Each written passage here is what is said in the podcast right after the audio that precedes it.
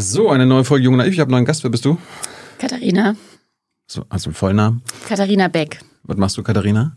Ich bin die finanzpolitische Sprecherin der Grünen im Bundestag und stellvertretende Vorsitzende des Finanzausschusses des Deutschen Bundestages. Warum bist du das? Weil ich Lust habe, dass äh, das System besser wird. Ist das krank oder was? Man könnte, also den Begriff würde ich jetzt nicht wählen, aber es läuft auf jeden Fall nicht alles super. Die Anreize im System machen uns nicht fit, dass wir auf diesem einen Planeten, den wir haben, so wirtschaften, dass es gut ist. Mhm. Wir nutzen zu viele Ressourcen. Und ähm, ich bin in die Politik gegangen, nachdem ich 14 Jahre primär in der Wirtschaft gearbeitet habe und gemerkt habe, manches ist im System super und anderes muss man verändern, damit wir ein bisschen in eine andere, in eine bessere Richtung gehen. Was ist denn super? Also äh, von welchem System reden wir? Vom Finanzsystem oder dem Kapitalismus an sich? Wir reden im Endeffekt davon, wie manche Regeln gestaltet sind im, im Wirtschaftsbereich. So, das kann man mit einem Ismus beschreiben oder das kann man ähm, so beschreiben, dass halt heute primär Erfolg an finanziellem Erfolg gemessen wird. Und wenn man sich ähm, anschaut, ja, finanzieller Erfolg ist gut, ne, mit Geld kann man sich schöne Dinge äh, leisten etc.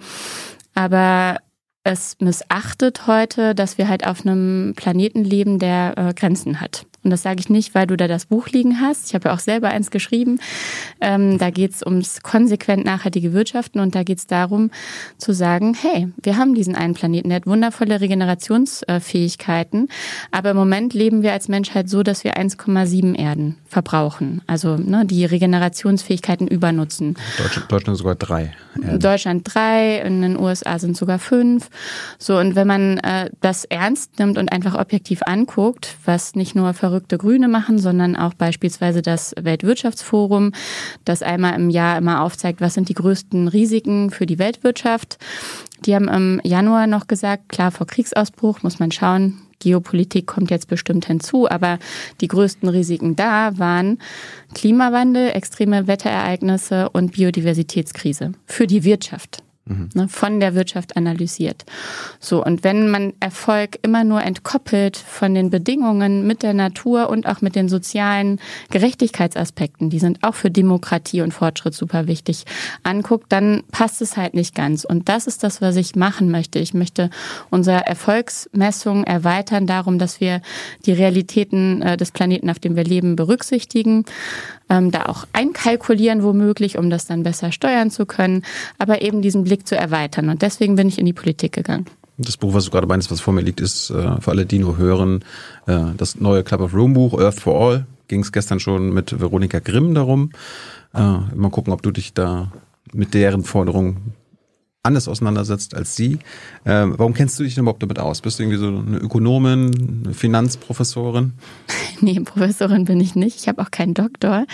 Äh, man muss aber meines Erachtens auch nicht äh, einen Doktor haben, um zu verstehen, dass äh, wie der Klimawandel beispielsweise funktioniert. Das stimmt. So und ähm, ich habe meine allererste Hausarbeit, also studiert habe ich schon. Meine allererste Hausarbeit habe ich über nachhaltige Entwicklung geschrieben ähm, und da ging es um ähm, Brasilien und wie die lokal mit Umweltproblemen umgehen. Und ich war 1920, war das so. Und ich hatte mich damit noch nicht so beschäftigt vorher, aber mir ist so mit, wie Schuppen von den Augen gefallen. Mhm. Krass, irgendwie Homo sapiens, das bedeutet übersetzt der weise Mensch, ne? das ist ja unsere Spezies im Moment. Wir holzen unseren Regenwald ab, wir zerstört unsere Lebensgrundlagen und ich fand das einfach unlogisch. Und seitdem hat mich das Thema nicht losgelassen. Und äh, gleichzeitig, ich, für mich ist das Soziale immer mit dabei, habe ich mal ein Jahr in Panama gelebt, da war ich 16 und habe auch so gemerkt, ja, ähm, Geld und Wohlstand ist super wichtig, aber schon damals war irgendwie klar, es ist nicht das Einzige, was einen glücklich macht. So und so war für mich immer schon diese Verbindung von ökologischer Nachhaltigkeit mit Wohlbefinden, ne? also einem anderen Wohlstandsverständnis immer schon dabei. Hab nach der Uni erst ähm, mich auch in NGOs dafür stark gemacht, dass zum Beispiel im BWL, VWL Studiengänge Nachhaltigkeit mehr integriert wird in die Lehre ähm, und bin dann nach der Finanzkrise auf dieses Thema Geld gekommen bekommen. Mhm. Und dass wir da früher bei nachhaltiger Entwicklung viel zu wenig drüber geredet haben, wie wichtig und mächtig Geld ist. Und durch die Finanzkrise ist mir da wiederum wie Schuppen von den Augen gefallen. Ich so, okay.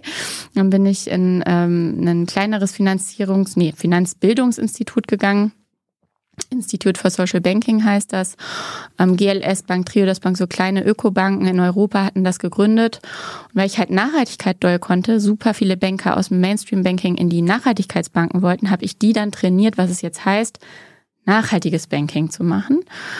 Und ähm, ja, so bin ich dann immer an dem Thema dran geblieben. Irgendwann war mir die Nische zu klein. Ich wollte die Großkonzerne verändern, bin ich in die Konzernberatung gegangen, habe über sieben Jahre lang Großkonzerne Richtung Klimastrategien, Kreislaufwirtschaftsstrategien beraten und mhm. immer wieder, das war ja die Eingangsfrage auch, immer wieder bin ich darauf gekommen, dass das, wie wir jetzt den Erfolg dann im Endeffekt dann messen, alle reden über Klimawandel, alle reden über Nachhaltigkeit, alle kommunizieren aber wenn es dann so zur Entscheidung kommt, in was investiere ich, ne, dann sind die Finanzkennzahlen die entscheidenden. In vielen, vielen börsennotierten Aktiengesellschaften. Ja, ich kann das nicht so über einen Kamm scheren für alle kleineren mittelständischen Unternehmen, auch nicht für alle großen. Aber da sind die Anreize halt sehr stark, so wie zum Beispiel auch ähm, Unternehmen ihren Erfolg in Bilanzen ausdrücken müssen. So, und das habe ich immer wieder erlebt und jetzt bin ich in dieses System gegangen, was die Regeln macht, um zu versuchen, die Regeln ein bisschen zu verändern, dass Erfolg ähm, auch innerhalb der planetaren Grenzen möglich ist. Die Regeln müssen sich nur ein bisschen verändern. Ähm, da, da habe ich die Club of Rome Leute dann anders verstanden. Welchen Punkt meinst du genau ja, aus deren Bericht? Beim Finanzsystem mit äh, nachhaltigen Investitionen und so. Mm. Also immer, es, wenn du das so pauschal sagst, die Regeln müssen sich nur ein bisschen ändern. Dann das kommen hast wir, du ja gesagt. Die, die sagen genau, also äh, massiv, also Seite 20 gleich im ersten Kapitel sagen sie, das globale das Finanzsystem muss umgestaltet werden von einem System, das die Katastrophe finanziert, mhm. zu einem System, das langfristigen Wohlstand schafft. Genau. Das hört sich jetzt nicht nach ein bisschen umgestalten an, sondern alles auf den Kopf stellen. Genau, aber die Frage ist ja, welche Regeln ändert man? Mhm. So, und da ist die Frage, muss man jetzt alle über zigtausend Finanzregeln ändern? Und das meinte ich gerade eben. Mhm. Oder kann man sich mal das aussuchen, was wirklich den größten Impact hat, die größte Wirkung.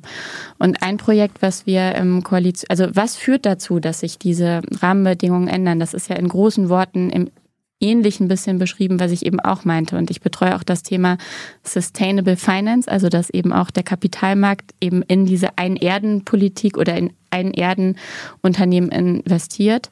So, und ein aus meiner Sicht die schönste das ist jetzt gerade am Anfang immer noch ein bisschen technisch, aber die schönste politische Innovation, die wir im Koalitionsvertrag vereinbart haben, ist die Rechnungslegungsstandards. Das sind die rechtlichen Grundlagen, mit denen Unternehmen ihren Erfolg berechnen. Dass wir die um sozialökologische Aspekte erweitern. Und das ist für mich ein absoluter Game Changer, also Systemveränderer, auch wenn es sich sehr technisch anhört und auf Seite 170 im Koalitionsvertrag ist. Aber das ist das Projekt, wegen dem ich in den Bundestag gegangen bin und ähm, was wir gerade als ähm, Ampelkoalition auch neben den ganzen Krisen auch weiter, auch mit wissenschaftlicher Begleitung gerade erarbeiten, wie wir das richtig machen können. Und hat das was mit der EU-Taxonomie zu tun? Thematisch ja. Mhm. Also das Thema, oder sage ich mal, der Themenbereich Sustainable Finance, ähm, da passt ja die Taxonomie auch rein. Mhm. Und äh, die Taxonomie macht eine sehr, sehr schöne Sache und eine nicht so gute Sache. Die macht eine sehr, sehr schöne Sache. Sie definiert mal so relativ einfach, was man unter Nachhaltigkeit verstehen kann. Und zwar einmal sagt sie, richte keinen Schaden an. Das ist dieses Do No Significant Harm Prinzip. Und das zweite ist, das muss kombiniert sein mit einem Positivbeitrag, den du leistest. Also irgendwie positiv zum Klimaschutz beizutragen oder positiv, jetzt kommen noch andere Taxonomien, die erste macht halt nur Klima. So, und das ist eigentlich eine ziemlich gute Definition von dem riesigen, komplexen Thema der Nachhaltigkeit. Man zu sagen, man darf halt keinen Mist bauen, so muss quasi erstmal bei neutral sein und dann noch was Positives zur Regeneration im Endeffekt beitragen. Das ist das Gute. Und das Schlechte, und da unterscheidet sich jetzt halt eben auch das, was ich eben mit den Rechnungslegungsstandards, also im Endeffekt Integration in die Bilanzen von Unternehmen. Mhm. Ähm, die Taxonomie macht so einen langen Katalog an Maßnahmen, an Aktivitäten, die dann sich als grün definieren und dann hat man am Ende so eine Kennzahl vom Portfolio, in das man investiert. Das ist dann der Green Asset Ratio. Und der sagt dann, wie viel Prozent deines Portfolios sind in grüne Anlagen investiert. Was ich daran kritisiere, ist, dass du immer noch nicht weißt, bist du jetzt auf dem 1,5 Grad Pfad oder nicht, wie viel CO2 hast du jetzt eingespart oder nicht. Das hat also nicht, das sagt dir nicht wirklich, was dein Impact ist. Und das ist das, wo ich sage, da müsste die Taxonomie sich eigentlich weiterentwickeln und ganz klar sagen, ha, das Ziel ist doch CO2-Reduktion dann lasst uns das doch auch messen und lasst uns danach doch auch steuern.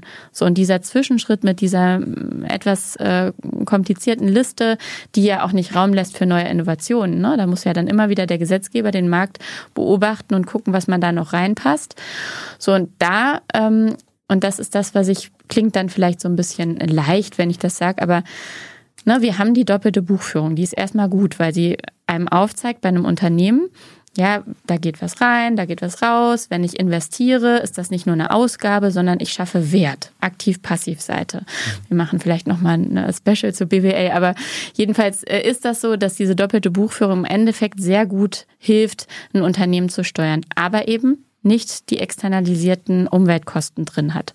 So, und wenn wir da CO2 invest integrieren, CO2 kann man monetarisieren und dann das mit einberechnen, dann würde der Unternehmenswert anders aussehen. Ja, für die Unternehmen, die gut unterwegs sind, würde sich das positiv auszahlen und für die Unternehmen, die schlecht unterwegs sind, negativ.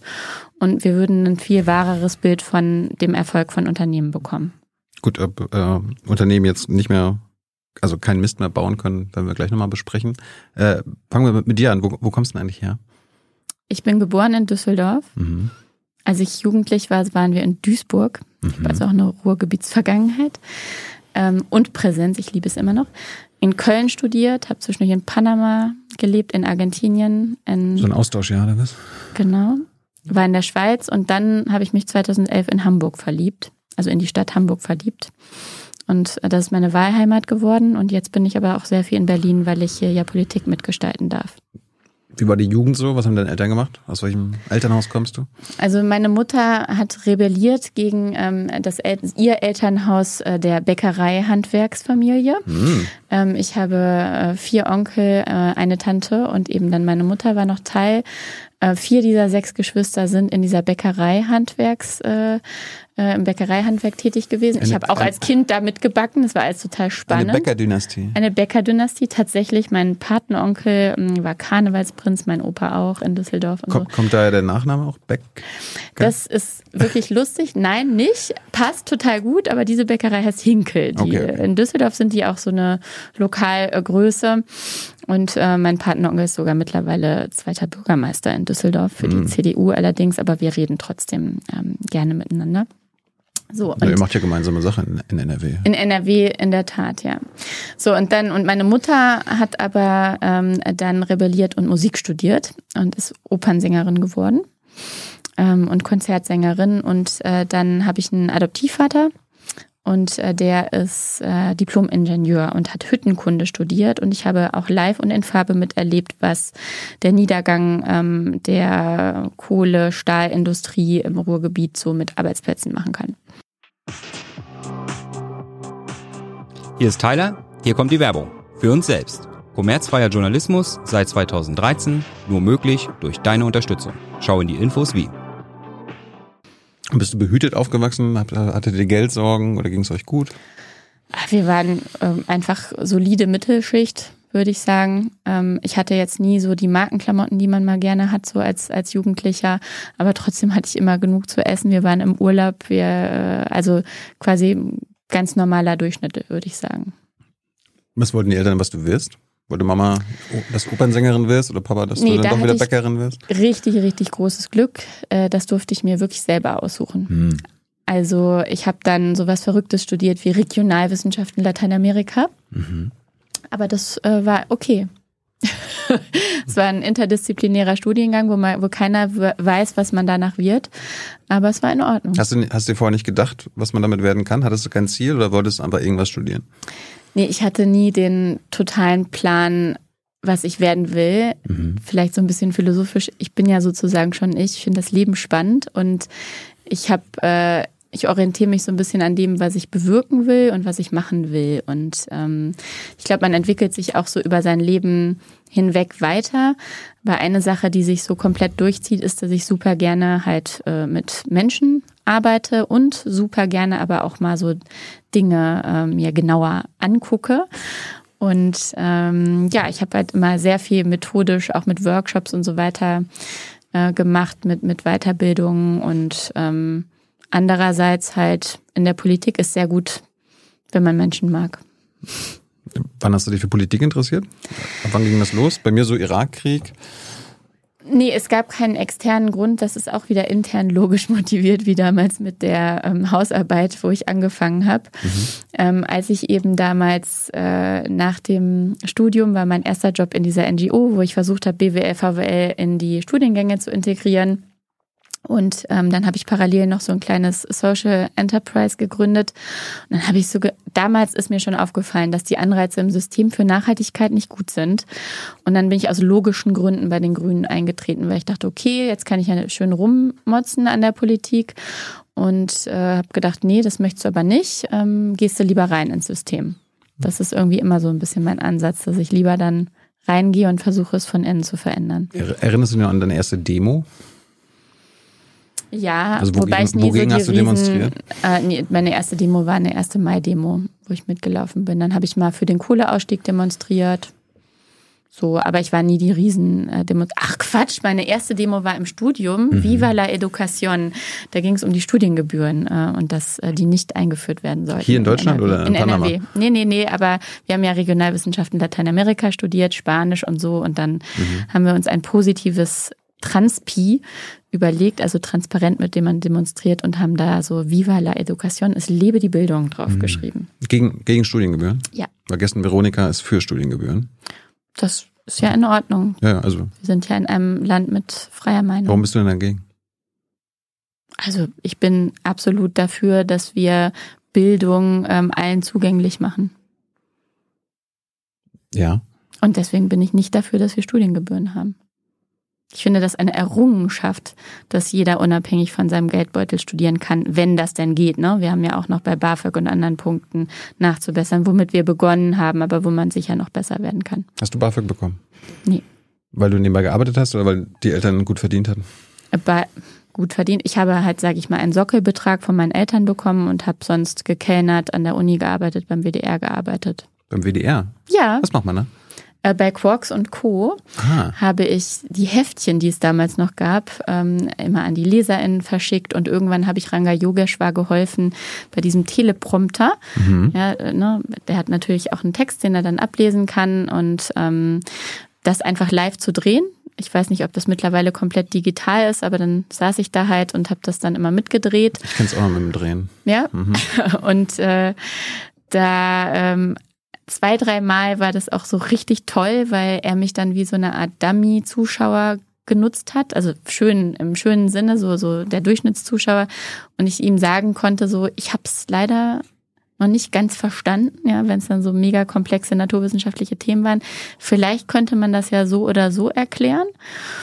Ist das so? Ja, und dann ähm, ist es manchmal tatsächlich so gewesen, dass ich ein bisschen beitragen konnte, dass es vielleicht, er ist ja wirklich schon sehr, sehr gut, aber vielleicht sogar manchmal noch verständlicher werden konnte. So ein bisschen jung naiv damals. Vielleicht, ja, könnte man womöglich so sagen. Ja, 2008 bist du bei den Grünen eingetreten. Ja, acht oder neun, das weiß ich 2008 nicht so ist genau. nach meiner, nach meiner Recherche. Okay. Äh, hast du andere Parteien auch angeguckt? Nö. Warum? SPD, Grüne, CDU. Also ich, für mich Linke. ist halt einfach die Einhaltung der planetaren Grenzen die Grundlage von allem. Das behaupten ja alle Parteien, dass sie das wollen. Ja, aber bei den Grünen war das für mich am glaubwürdigsten und ist es bis heute. Ja? Warum? Also heute Ich auch noch? kenne wirklich sehr viele Leute bei den Grünen und ich weiß, wie viele von uns das wirklich ehrlich umtreibt. Klar, das glaube ich auch, aber Handeln und Worte sind ja unterschiedlich. Was meinst du? Aber decken sich die Ha- Handlungen der Grünen auf Länder- und Bundesebene mit dem, wovon sie überzeugt sind, also wovon auch du überzeugt bist? Also sind, spiegeln die Handlungen deiner Grünen äh, das anderthalb Grad Ziel wieder? Also das, Puh, wo, das, ja. das, wofür sie stimmen, was, also sie, was sie manchmal tatsächlich habe ich macht. sehr schlaflose Nächte, was wir jetzt machen müssen. Ist echt so. Als wir den Tankrabatt drei Milliarden obendrauf noch auf die Übergewinne von den Mineralölfirmen beschließen mussten, das war wirklich kein schöner Tag. Hast du Das dagegen gestimmt? hart. Nein, Aber du fandst es doch scheiße. richtig. Warum stimmst du dafür? Weil es Teil eines Gesamtpaketes ist und wir sonst wäre ja die Regierung auch geplatzt. Ne? Also wenn wir dann solche Dinge nicht miteinander hinbekommen. Wir haben zum Beispiel dafür dann das 9-Euro-Ticket bekommen. Das Mhm. ist halt die harte Realität. Und ähm, es ist manchmal auch echt knüppelhart. Du bist ja seit einem knappen Jahr im Bundestag. Hast du dir das so knüppelhart vorgestellt? Ich gehe ehrlich gesagt ziemlich offen durchs Leben und ich konnte mir das vorher nicht vorstellen, wie es ist. Ich hatte viel geredet, mehr? Sorge. Ich habe gedacht, es wäre noch viel unmenschlicher. Ich habe gedacht, es wäre noch viel mehr Haifischbecken. Und ich darf ehrlich sagen, dass ich sogar beginne, ehrliche Freundschaften aufzubauen mit KollegInnen. Wie ich eben schon sagte, sind mir Menschen sehr wichtig. Und äh, das hätte ich so nicht erwartet. Das freut mich wirklich sehr. Ähm, es ist knüppelhart ist ja nur die eine Seite. Es ist manchmal auch sehr toll. Also wenn ich mir angucke, die Frage ist ja, womit vergleiche ich es? Ja, wie bewerte ich es? Knüppelhart ist ja auch eine Bewertung. Ja, wie bewertet man sein Leben? Wie bewertet man das, was man tut? Und ich hatte schon andere Gesetze, wo ich dann ins Plenum gehen musste und die loben musste.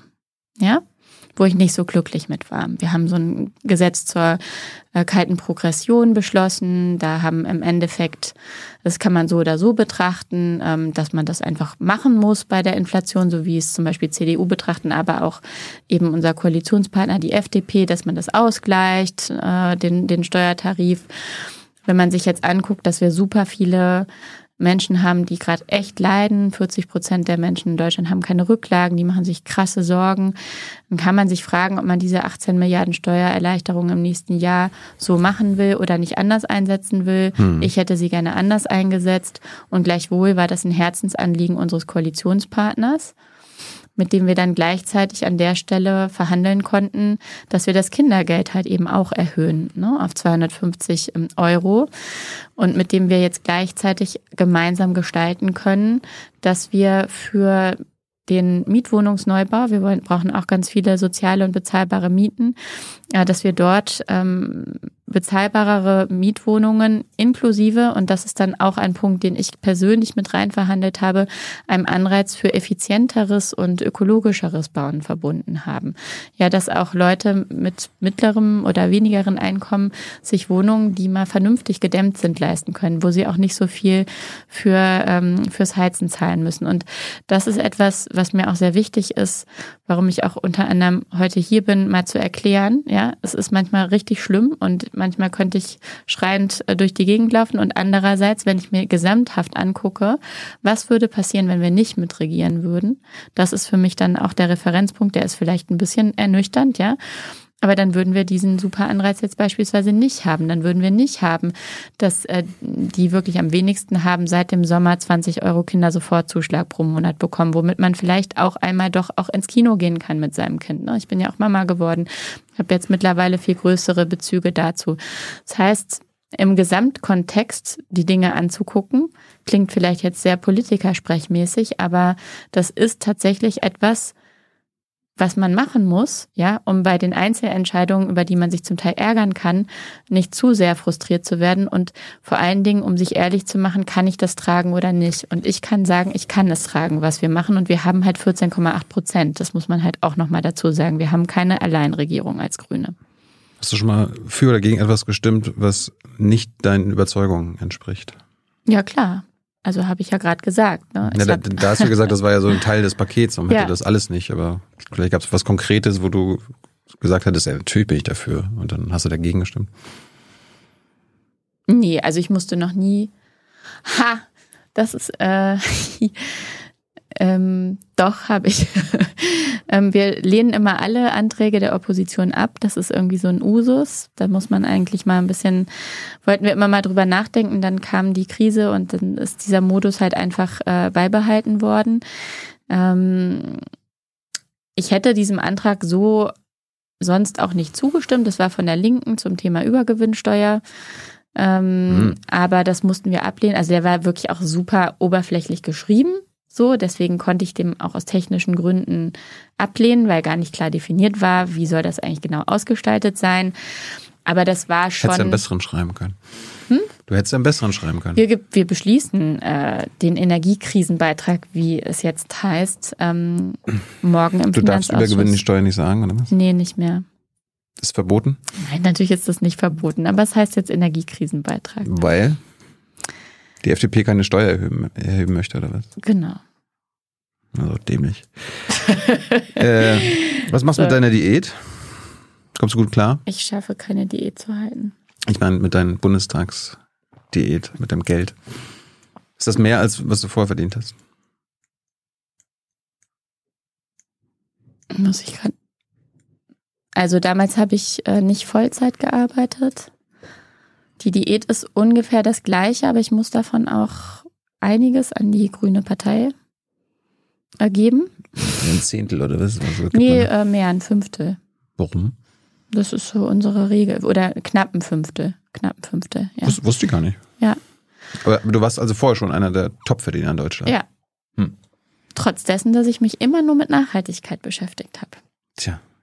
Ja. Kann sich auch lohnen. Hast du Nebenjobs? Nebentätigkeiten? Jetzt? Ja. Nee.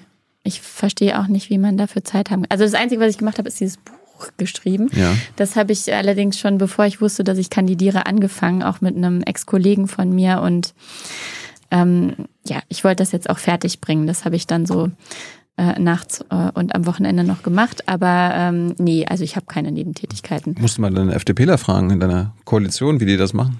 Gibt ja viele mit Nebenjobs. Das weiß ich gerade überhaupt nicht so genau. Oh, klar. Ich verfolge Frag den Kubicki mal, der, der hat hier gesagt, es ist, also Bundestag für ihn ist ein Nebenjob. Das musst du vielleicht Herrn Kubicki fragen, aber ich äußere mich an der Stelle nicht über Kollegen. Äh, wir, wir, hatten im letzten Jahr eine Menge Grüne, Jusos und so weiter, die neu im Bundestag äh, sind, nach Berlin jetzt kommen mussten. Die hatten ganz schöne, äh, ganz schönen Stress bei der Wohnungssuche. Wie war es bei dir? Dadurch, dass mein Mann eh schon äh, in Berlin hm. war. Okay nicht so das Problem. Da darfst du bei ihm wohnen. Ja. Das ist, das ist doch schön. Äh, dann hat, hatte ich gesehen, du warst an der Fernuni 20, mhm. 2012 bis 2014 hast du deinen Finanzbetriebswirt gemacht. Mhm. Betriebswirtin. Betriebswirtin, sorry. Mhm. Warum? Das ist, ist, ist ja genau das, was ich verändern will. Also ich habe beobachtet, dass diese Regeln, wie ne, Businesses gemessen werden, wie es gemacht wird. Schlechte Anreize geben. So, dann kann man da immer schöne, große, blumige Bücher drüber schreiben und man sollte sich dann aber auch mit den Details mhm. auseinandersetzen. Ja, ganz oft sind es die Details, die den Unterschied machen. Kleines Beispiel, und dann komme ich nochmal dazu, warum ich das gemacht habe.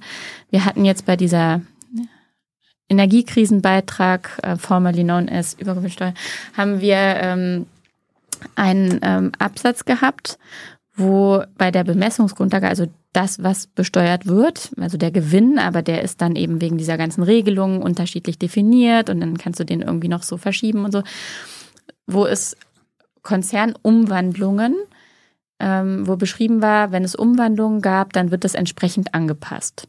So, das heißt, es las sich so, aha, wenn ich jetzt irgendwie noch eine Umwandlung mache, dann kann ich die Steuer ja aktiv nochmal mehr umgehen. Mhm. Gemeint war wohl, wenn es eine Umwandlung gab, soll ähm, das die ursprüngliche Form aber betreffen. Also es wird nicht angerechnet. So war es aber nicht formuliert. So. Und darauf haben wir halt eben geachtet und haben nochmal mit ein paar Profs gesprochen. Und jetzt ist die Formulierung eine andere, ist ein neuer Paragraph, wo das genau aufgeschrieben ist, dass eben genau das damit gemeint ist, dass diese Umwandlung eben nicht ermöglichen, die Steuer zu umgehen. Und das sind das dann, ne, es war vorher Paragraph 4, Absatz 2, Satz 1, ja, und das ist dann manchmal so ein bisschen tricky, aber das war auch mit der Grund, und jetzt ist es halt Paragraph 5 und hat einen eigenen Paragraph, dass das eben nicht geht. Ähm, und an der Fernuni Hagen habe ich mir wirklich reingezwungen zum Teil, mich mit Bilanzrecht und Steuerrecht und diesen ganzen Sachen auseinanderzusetzen. Mhm. Andere Dinge sind mir sehr viel leichter gefallen. Strategisches Management, irgendwelche Vierfelder. Matrizen, welche Strategien man macht, aber halt eben genau auch das, auch die International Financial Reporting Standards. Das mhm. ist der internationale Standard von diesen Rechnungslegungsstandards, von denen ich gesprochen habe. In Deutschland ist es das Handelsgesetzbuch und international IFRS. So, und die habe ich mir dann eben reingearbeitet. Damals habe ich auch eine neue Lernstrategie entwickelt, sich eine Stoppuhr hinlegen und sagen, okay, ich kann mich jetzt nicht überwinden, den ganzen Tag damit zu verbringen. Aber 45 äh, Minuten, das schaffe ich. Und dann manchmal ähm, war ich dann nach 45 Minuten so, ah super, jetzt habe ich mein Soll ja erfüllt. Ach, jetzt kann ich ja noch ein bisschen. Und so habe ich es dann geschafft, das auch äh, nochmal ganz gut abzuschließen. Eine Leistungssteigerungsstrategie. Naja, also es gibt ja manchmal Gegenwartspräferenz und äh, dass man weiß, in der Zukunft ist es aber gut, dass ich was gemacht habe. Ne? Das ist ja so ein klassischer Zwiespalt, den vielleicht einige Menschen kennen. So ähm, wäre toll, wenn ich jetzt joggen gehe. Aber im Moment würde ich lieber auf der Couch liegen bleiben. Ne? Das ist Deutschland. So, aber wäre toll, wenn ich verstehen würde, wie diese Regeln wirklich funktionieren, damit ich sie ändern kann. Aber im Moment habe ich mehr Bock, was anderes zu machen. Und da habe ich es halt mit dem Ding geschafft, mich dafür, weil jetzt profitiere ich ja total davon, weil mir kann jetzt keiner ein X für ein U vormachen. Hm. Zusätzlich dazu, dass ich ja auch sieben Jahre ähm, Konzerne beraten habe, aber musste ich mich damals auch mit diesen Regeln wirklich im Detail befassen, habe diese Gesetzesbücher ähm, angeguckt, geöffnet, mir die Paragraphen angeguckt und das hilft mir jetzt bei der Arbeit. Hast du ein bisschen Deutschland gerade beschrieben, ne? Also eigentlich würden wir gerne, eigentlich würden wir gerne joggen gehen, aber dann doch lieber auf der Couch liegen bleiben. Das weiß ich nicht. Ich sehe da auch Leute, die, viele Leute, die joggen gehen, laufen sehr viele die Marathons mit. Aber wir als Gesellschaft, meinte ich jetzt. Äh, guckst du denn immer nur so die, die Gesetzesentwürfe vom Finanzministerium, also von Lindner an, oder kommt da auch manchmal auch was aus dem Habeckschen Wirtschaftsministerium? Zum Beispiel bei der Gasumlage. Hast mhm. du dir das damals angeguckt? Warum, warum mussten wir Journalisten erst äh, alle darauf aufmerksam machen, dass da zum Beispiel, also bei der mhm. geplanten Gasumlage, dass da die in Insolvenz bedrohten Unternehmen jetzt gar nicht die einzigen waren, die das hätten bekommen können. Das war der, der, der Zeitpunkt, da hat das mhm. BMWK in der Bundespressekonferenz ja, ja. so, äh, nö, also Insolvenz ist jetzt kein, kein Kriterium. Und danach ging es dann bergab und mhm. dann ist sie gefallen. Mhm. Warum habt ihr das nicht zuerst gesehen? Mhm. Äh, das also warum wir das nicht zuerst gesehen haben, kann ich dir nicht ganz beantworten aus der Beantwortung der ersten Frage, die du gestellt hast. Hm. Wir haben jetzt 17 Gesetze im Finanzausschuss gehabt seit Januar. Und nicht oder, so viel. Also, hm? Ist auch nicht so viel, oder? Ein Wenn du dir Monat? anguckst, dass also Ein, erstmal ist halt also zwei Gesetze pro Monat, ja. Und in dem letzten Gesetz, was wir gerade hatten, waren 36 Änderungsanträge, die wir gemacht haben. Mhm. Das ist ein riesen Aufwand. Wir haben zu diesem einen Gesetz über 25 BerichterstatterInnen-Gespräche gehabt, zwei Anhörungen. Und du hast halt pro Gesetzesvorhaben, hast du einen Entwurf, den sichtest du, dann diskutierst du das, dann hast du eine Anhörung, dann besprichst du das im Finanzausschuss einmal, im Plenum hältst du eine Rede dazu, musst dir was dazu überlegen, musst es bewerten. Also Klingt interessanterweise für dich jetzt wenig. Das ist aber der Ausschuss mit den allermeisten Gesetzen, die es gibt. Und ähm, in Teilen, da geht es da um äh, Shisha, Tabak-Rechtsprechung, äh, Gewinn- und Lotteriesteuergesetz, Registerfallbesteuerung bei Großkonzernen, um diesen Energiekrisenbeitrag, haben wir noch nie gemacht, europäische Verordnung. Dann geht's um ähm, äh, Regulierung des Finanzmarkts. So, also es ist sehr, sehr breit und sehr, sehr viel. Und mhm. wir können jetzt nicht einfach, wie es in der Opposition wohl war, ja, uns dann die Sachen rauspicken, wo wir am besten rumkritisieren können, sondern wir müssen ja als grüne Finanzerin, also jede Fraktion, muss sich die Dinge ja angucken und schauen, können wir da mitgehen oder müssen wir das verändern. Das heißt, wir müssen das alles einmal bewerten. Und ähm, deswegen habe ich nochmal ganz neu jetzt auch die Arbeitsteilung wertschätzen und äh, danken gelehrt, weil das machen meine KollegInnen ja zum Beispiel im Wirtschaftsausschuss und im ähm, Klima- und Energieausschuss. Das sind die zwei Ausschüsse am BMWK dran, ähm, ganz genauso. Und ich habe zwar damals mitbekommen, dass wir dieses, wir würden die Verbraucher ein bisschen ähm, äh, vielleicht mit ein äh, beziehen, ja, das ist ja Gasumlage gewesen, äh, machen. Ich hatte damals auch nicht so das gute Bauchgefühl, aber ne, jeder macht halt seine äh, Vorgaben und ich möchte die da auch gerne oder seine Gesetze und ich möchte gerne im, in Schutz nehmen, weil das ist nicht gut gelaufen, das muss man schon sagen. Bist du denn froh, dass wir das rausgefunden haben? Dass dadurch der Stein ins Rollen gebracht wurde, dass die Gasumlage gefallen ist? Weil du bist jetzt mit der Gaspreisbremse. Gaspreisbremse war jetzt ja die Nachfolgeregelung, die scheint ja eine bessere Regelung gewesen zu sein als die Gasumlage. Nee. Auch nicht. Also die Gaspreisbremse und die Gasumlage kann man ja so nicht ganz vergleichen. Das sind ja unterschiedliche. Ja, aber die Gasumlage wurde gekippt. Zwecke. Und dann wurde gesagt, wir machen eine Gaspreisbremse. Genau, aber das war nicht ganz logisch, dass das so gesagt wurde, weil die Gasumlage war ja dafür da, Geld einzusammeln, um Dinge zu finanzieren. Und jetzt wird das Geld halt eben aus dem Wirtschafts- und Stabilisierungsfonds genommen. Also das kann man nicht vergleichen. Das war ein interessanter Move von einigen Mitgliedern der Bundesregierung, aber das ist etwas komplett von, anderes. Von Robert Habeck, ne? Nee. Die Gasumlage? Nein, aber der Move Haus. aus der Gas, die Gasumlage zur Beerdigung und als Alternative vorzuschlagen eine Gaspreisbremse, das Im war, Wording das. Also die Gaspreiskommission hat BMWK und Kanzleramt. Das ja. stimmt. Aber dieser kommunikative Zusammenhang, dass mhm. das jetzt stattdessen kommt, der ist halt nicht ganz logisch haltbar. Und das hat äh, auch jemand anders so benannt als erstes. In den ersten Tagen. Nochmal zum, zum Bundestag. Willst du vier Jahre machen und dann was Neues? Habe ich letztes Wochenende tatsächlich drüber nachgedacht. Ähm, zum jetzigen Zeitpunkt macht es mir sehr viel Spaß und kann ich mir vorstellen, dass ich in drei Jahren nochmal Bock habe. So. Und ja, ich meine, jetzt mit deinem Abstimmungsverhalten, du bist ja brav und machst, machst überall mit. Das heißt, du qualifizierst, qualifizierst dich dafür, dass du wieder aufgestellt wirst und wieder.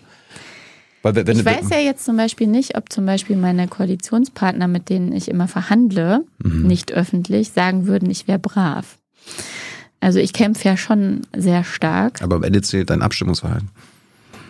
Ja, aber die Frage ist ja auch, über was man abstimmt, ne? Hm. Und wir haben Dinge rein verhandelt, die das Ganze besser gemacht haben. Und dann kann ich da auch mit gutem Gewissen abstimmen. Aber hast, Manch du, hast du so ein Limit gesetzt, wie lange du im Bundestag sein möchtest? Ich meine, du bist nur noch relativ jung im Vergleich zum, zum Rest des Bundestages, bist 40. Willst du 20 ja. Jahre machen? 30 ich bin so Jahre? dieses Mittelalter, ne? Ich bin 40. Wie lange willst du machen? Habe ich mir nicht vorgenommen fest. Wolfgang Schäuble ist ja ist irgendwie länger drin, als du am Leben bist. Mhm. Ist, das, ist das richtig so, dass es in Deutschland möglich ist, dass man so lange im mhm. Parlament sitzt? Vielleicht brauchst du irgendwie eine Obergrenze? Da bin ich noch nicht äh, fertig mit meinem Gedanken dazu. Also ich finde, es gibt, ich habe ja auch Politik studiert, es gibt schon gute Gründe, warum man manchmal die Dinge begrenzen könnte. Ich beobachte jetzt aber diese krassen negativen Konsequenzen, die es in manchen anderen Ländern hat. Die haben zum Teil aber auch andere Pattern, also eine andere Art von Demokratie beobachte ich hier noch nicht. Können wir vielleicht irgendwann nochmal drüber sprechen? Hatte ich jetzt auch im letzten Jahr noch nicht ausreichend Zeit für. Es war wirklich extrem viel, auch tägliche Krisenbewältigung, ähm, mir jetzt so auf diesem Level die Gedanken final jetzt zu machen. Also das eine sind Abgeordnete. Äh, was ist mit Amtszeiten, also von Ministern und Kanzlern? Genau, das meine ich ja auch. Also, da, da weißt du auch noch nicht?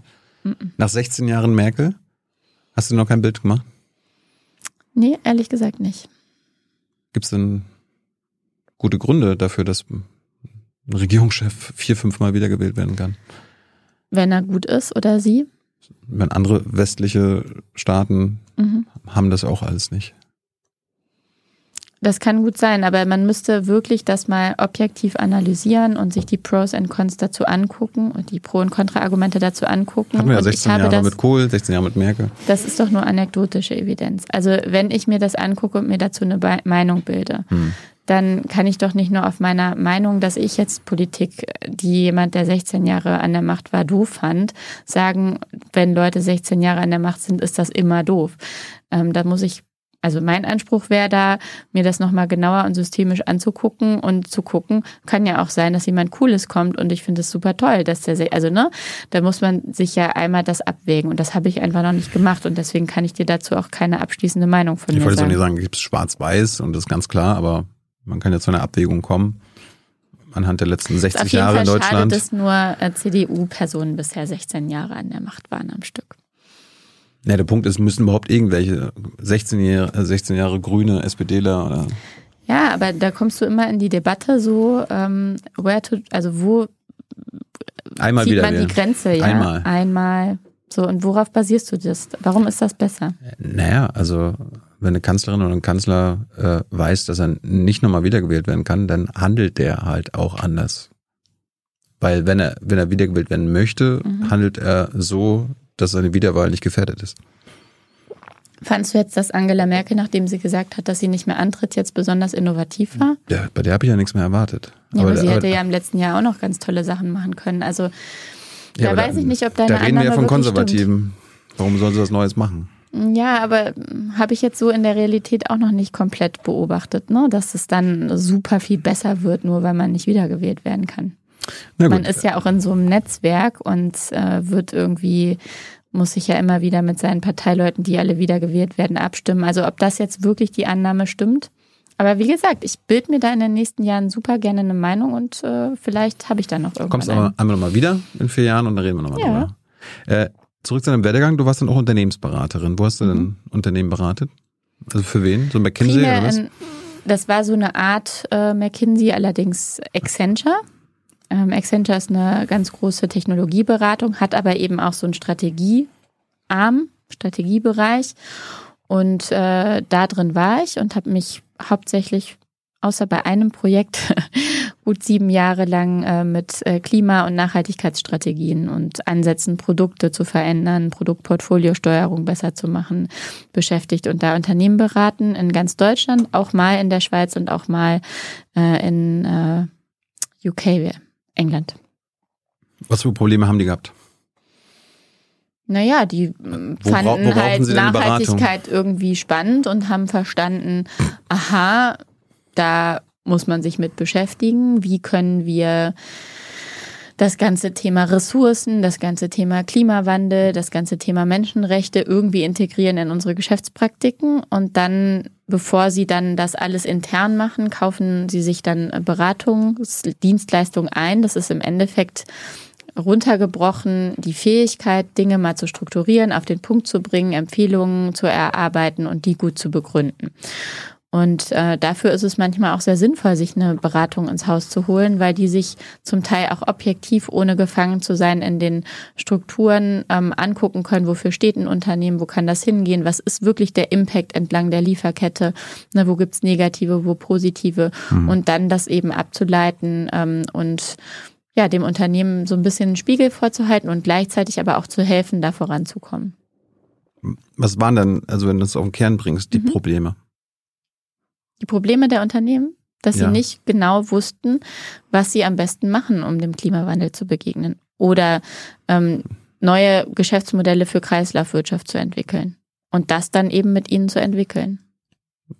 Aber wenn du so ein Unternehmen sagst Kreislaufwirtschaft, dann heißt das ja kein Wachstum mehr, weil in der Kreislaufwirtschaft kann man ja nicht wachsen. Äh, Wieso? steht hier. Wachstum ist in der Kreislauf Das möchte ich Kreislaufwirtschaft gerne genau unmöglich. sehen. Da müssen wir jetzt Textexegese machen, weil natürlich ist Wachstum in der Kreislaufwirtschaft möglich. Wie denn? Es ist halt dann, naja, du kannst zum Beispiel as-a-Service-Modelle, wenn du, Kreislaufwirtschaft hat unterschiedliche Aspekte. Du nimmst eben nicht mehr, ganz grundsätzlich, du nimmst nicht mehr Ressourcen aus der Erde, verbrauchst sie und schmeißt sie weg, Mhm. sondern du hältst sie halt am Laufen. Und was ist das, was ist Geschäftsmodell? Innovation, wenn man es ganz trocken runterbricht, ist das die Frage, wo kriegst du dann in dem Bereich deine Euros raus, ja?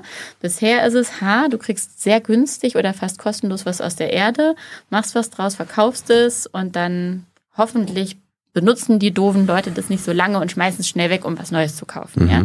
Das ist ja auch super fies, das war auch nicht immer so, ne? Langlebigkeit ist bei einigen Marken echt ein, ein Markenkern, ähm, so, und dann überlegst du, wie du zum Beispiel durch äh, Dienstleistungen ähm, auch noch andere Dinge verkaufen kannst. Und bei der Kreislaufwirtschaft, äh, da gibt es unterschiedliche Treiber.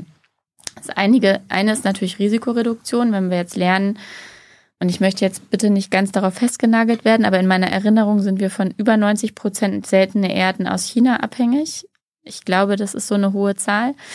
Ähm, Und wenn wir jetzt uns überlegen, was passiert denn eigentlich, wenn ähm, China der nächste Staat ist, der einen Nachbarstaat äh, angreift oder den wir als Nachbarstaat oder Nachbarregion bezeichnen würden mit, mit Taiwan.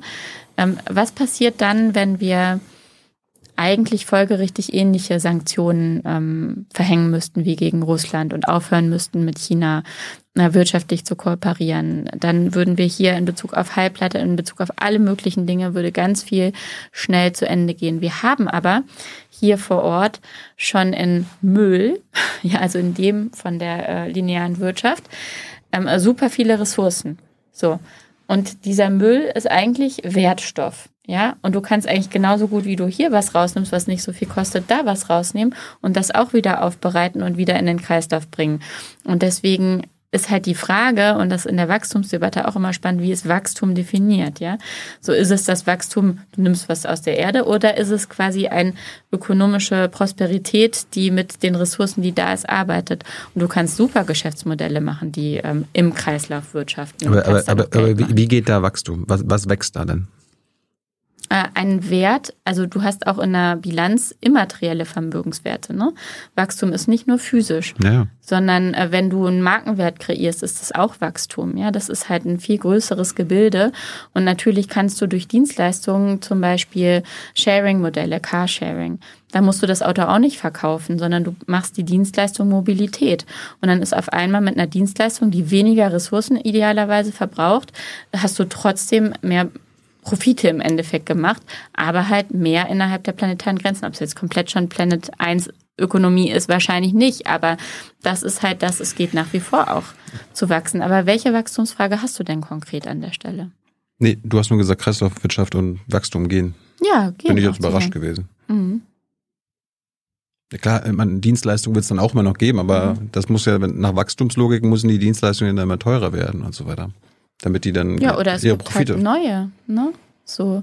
Oder Dinge die man heute eben in diesem linearen Pfad äh, herstellt werden dann zukünftig eben durch eine Dienstleistungswirtschaft erbracht.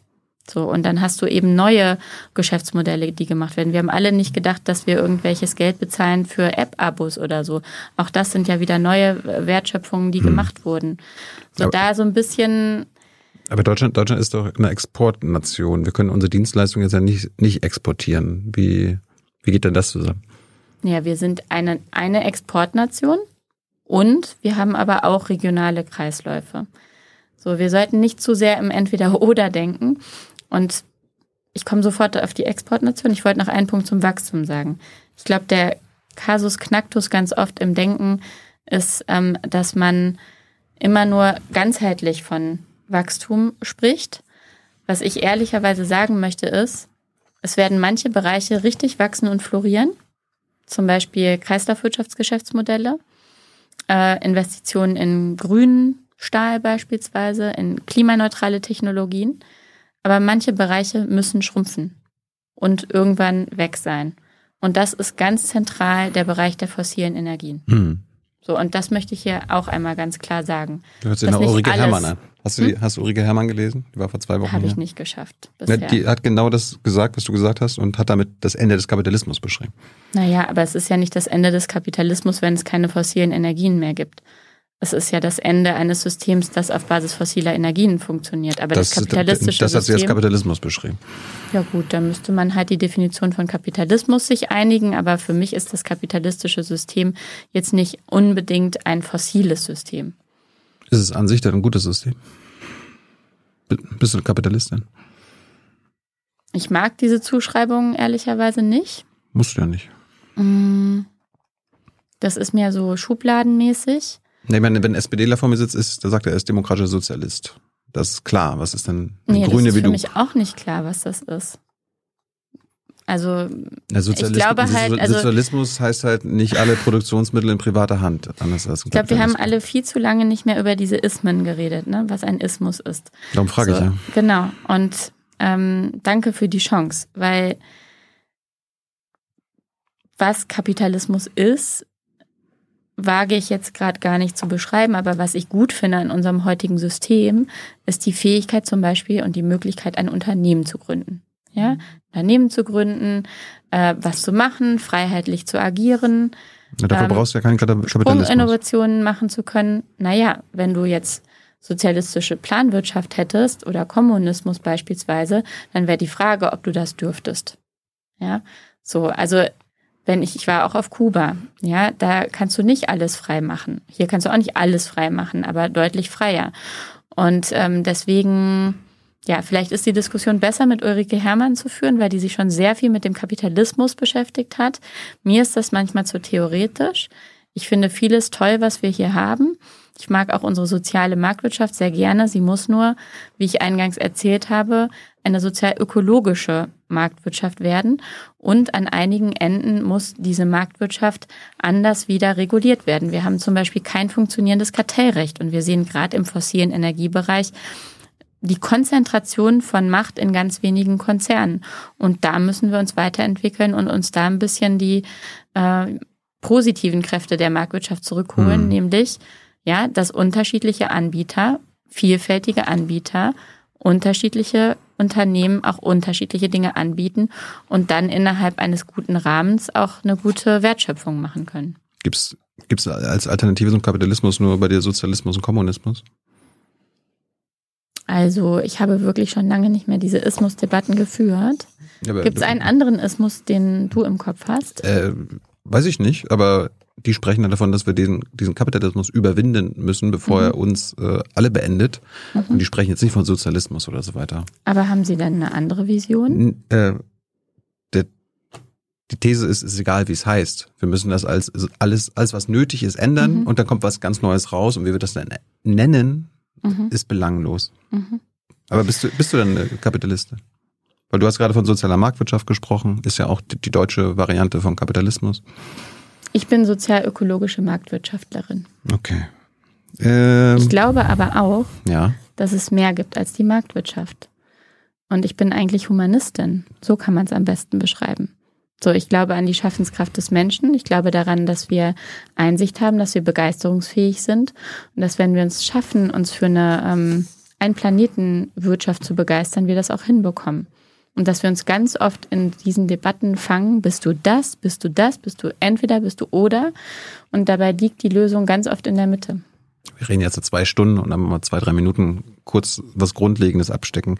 Aber zurück zu, deiner, zu deinem Consulting, wenn die das irgendwie, irgendwie spannend fanden, wie du sagst, nachhaltig zu werden. Was waren denn die Gründe dafür, dass sie das nicht sind oder sein konnten? Was waren die Probleme? Was war das Problem? Das Problem ist, dass dann für die entscheidenden Geschäftsentscheidungen immer wieder die Finanzkennzahlen viel wichtiger waren hm. als die ökosozialen Kennzahlen. Warum waren die Finanzkennzahlen wichtig? Weil beispielsweise in den Rechnungslegungsstandards, die vorgeschrieben sind, ausschließlich Finanzkennzahlen dazu beitragen, auszuweisen, ob ich als Unternehmen erfolgreich war oder nicht. Zumindest bei börsennotierten Aktiengesellschaften. Warum ist das so? Das sind die Regeln im HGB und in den IFRS und deswegen will ich die ja auch ändern. Und äh, bevor du, das hast du ja gemacht, bevor du in den Bundestag gekommen bist, wo du die Regeln ändern kannst, über die mhm. wir ja noch gleich reden. Äh, was hast du denn als Lösung vorgeschlagen, als du Consulting gemacht hast? Mhm.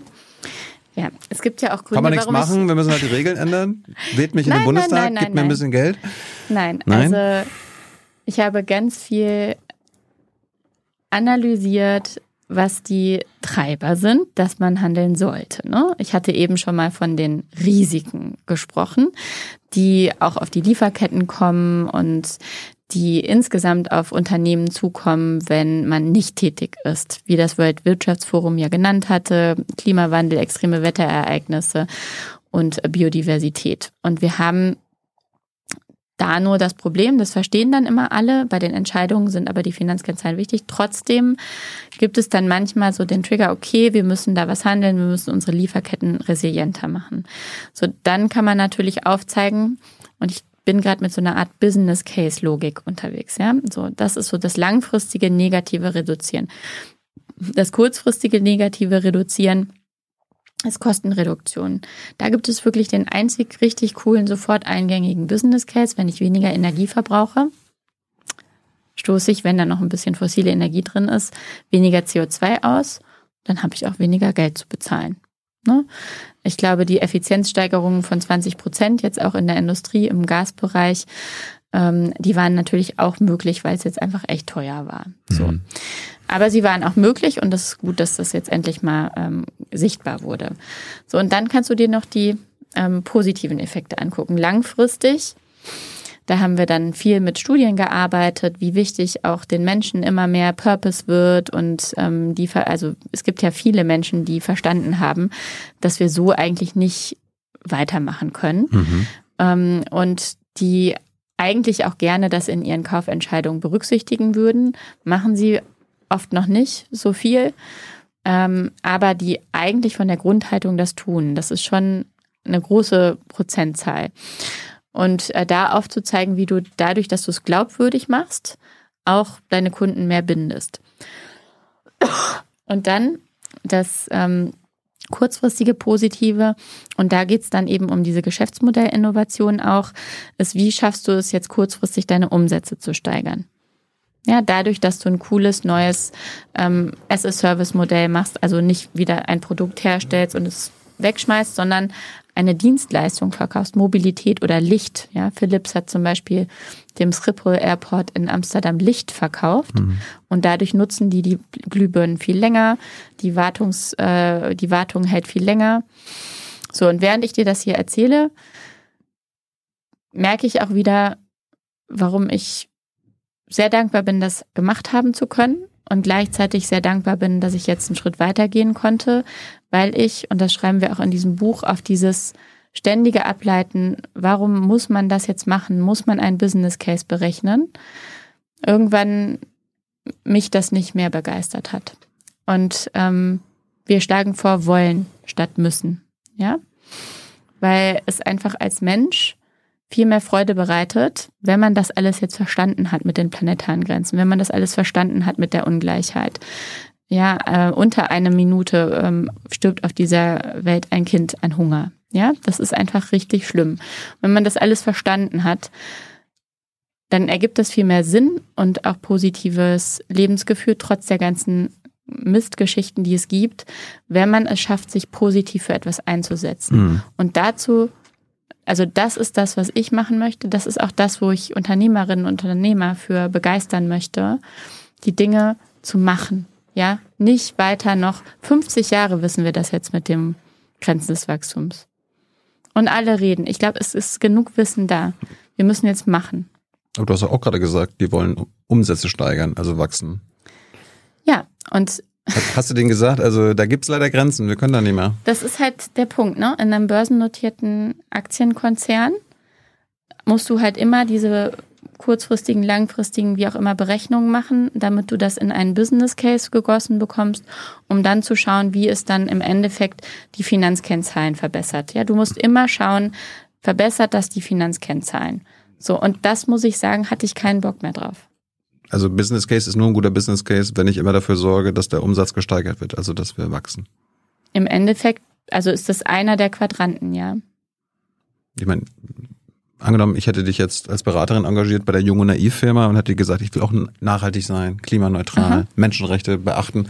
Und mir ist jetzt Umsatz, Umsätze steigern egal, mhm. weil ich nicht darauf angewiesen bin. Mhm. Hättest du denn bei mir einen leichteren Job gehabt als bei anderen? Ich hätte wahrscheinlich ein bisschen mehr Freude gehabt, weil ich nicht dauernd die Quadratur des Kreises hätte machen müssen, ja.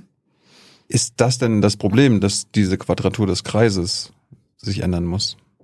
Ja, genau. Und deswegen bin ich ja dahin gegangen, um was denn jetzt davon? Aber auf jeden Fall das ein bisschen mehr zu harmonisieren. Und da liegt halt das Problem in meiner Analyse sehr stark in diesen Rahmenbedingungen, die ich ja gerade versuche zu ändern. Was ist da die wichtigste Rahmenbedingung, von der wir wissen müssen, die die Leute verstehen müssen? Ich komme wieder zurück zu den Rechnungslegungsstandards. Oh Gott. Es tut mir leid, aber das ist meine ganz felsenfeste Überzeugung. Mhm. Wenn wir, das wird doch eigentlich daran offensichtlich, was ich gerade nochmal aufgezeigt habe mit dem Business Case. Wenn der Erfolg des Unternehmens nicht nur an den Finanzkennzahlen gemessen würde, sondern dort die sozialökologischen Kennzahlen automatisch drin wären, dann wäre es ein positiver Business Case, ökologisch und sozial verantwortlich zu handeln. So, und dann müsste man das Ganze halt nicht machen. Vielleicht darf ich dir aber noch ähm, einen zweiten Hebel nennen. Ich finde, das müssen wir halt auch als Gesamtgesellschaft machen. Und dann kommen wir vielleicht doch nochmal zu dem Grundsätzlichen, was du eben auch ja ansprechen ähm, wolltest. Mm, wir messen ja auch auf volkswirtschaftlicher Ebene gerade unseren Erfolg sehr viel am BIP, ne, am Bruttoinlandsprodukt. Nur.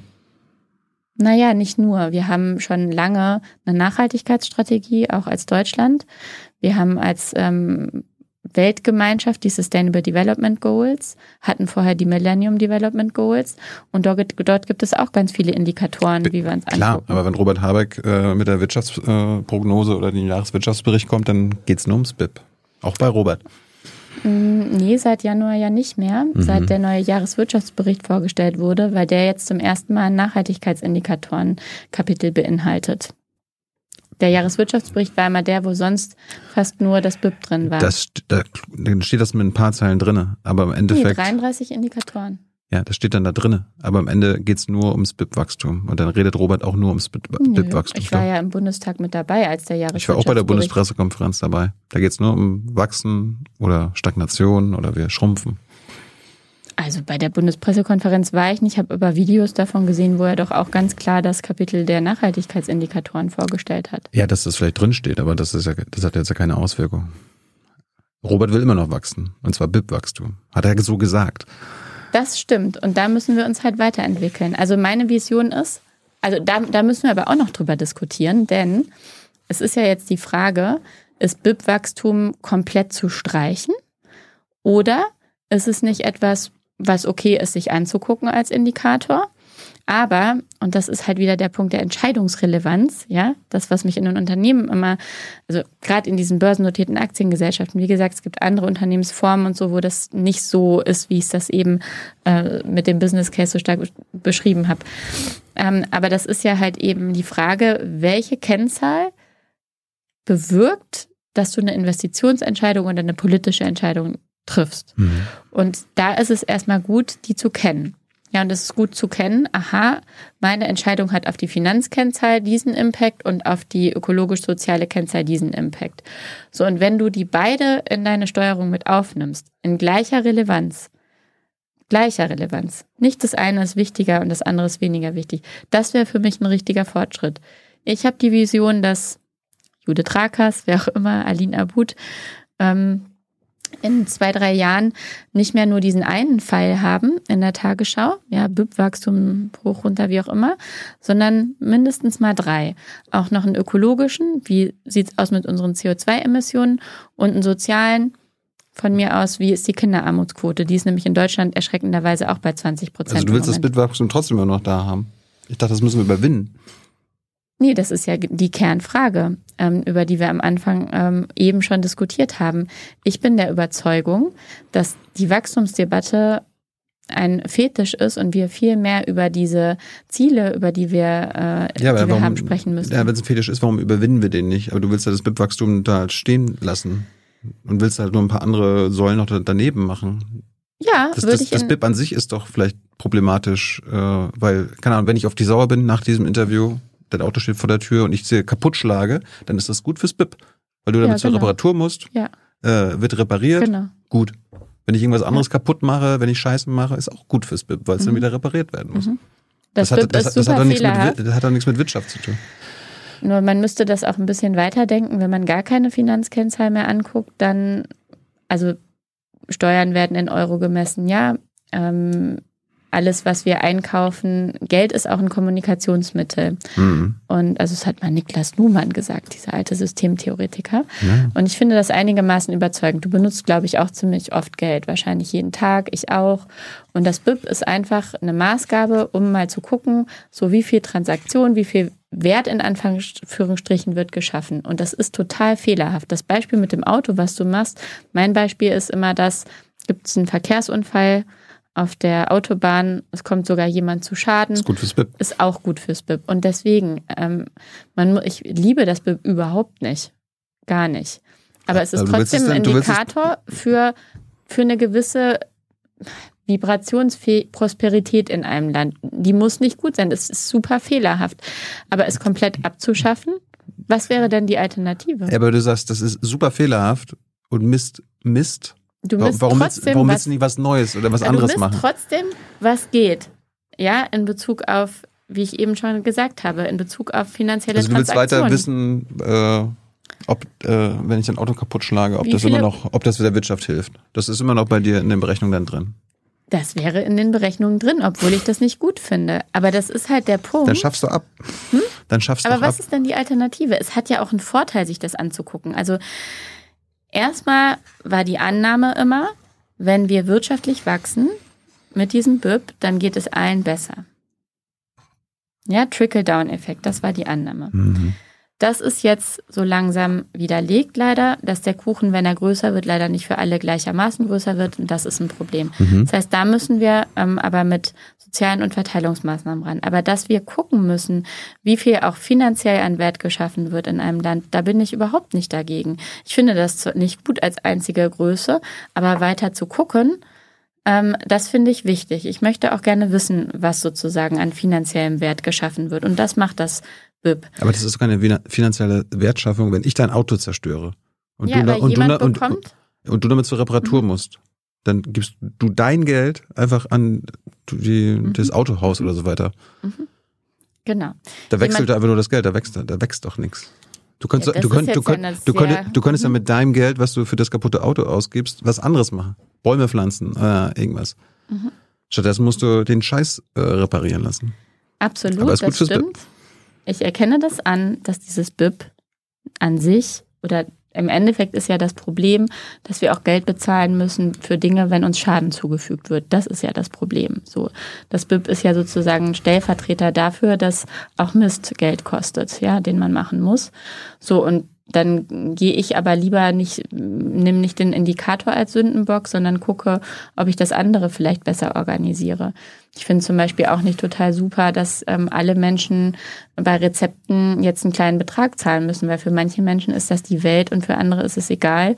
Und für die, die es die Welt ist, ist das wirklich eine schwierige Welt. Ja, die könnten mit ihren Kindern stattdessen so und deswegen, also ich, ich warne ganz ehrlich davor, dass man diese BIP-Abschaffung als Allheilmittel dafür sieht, dass es dann danach der Welt so viel besser geht.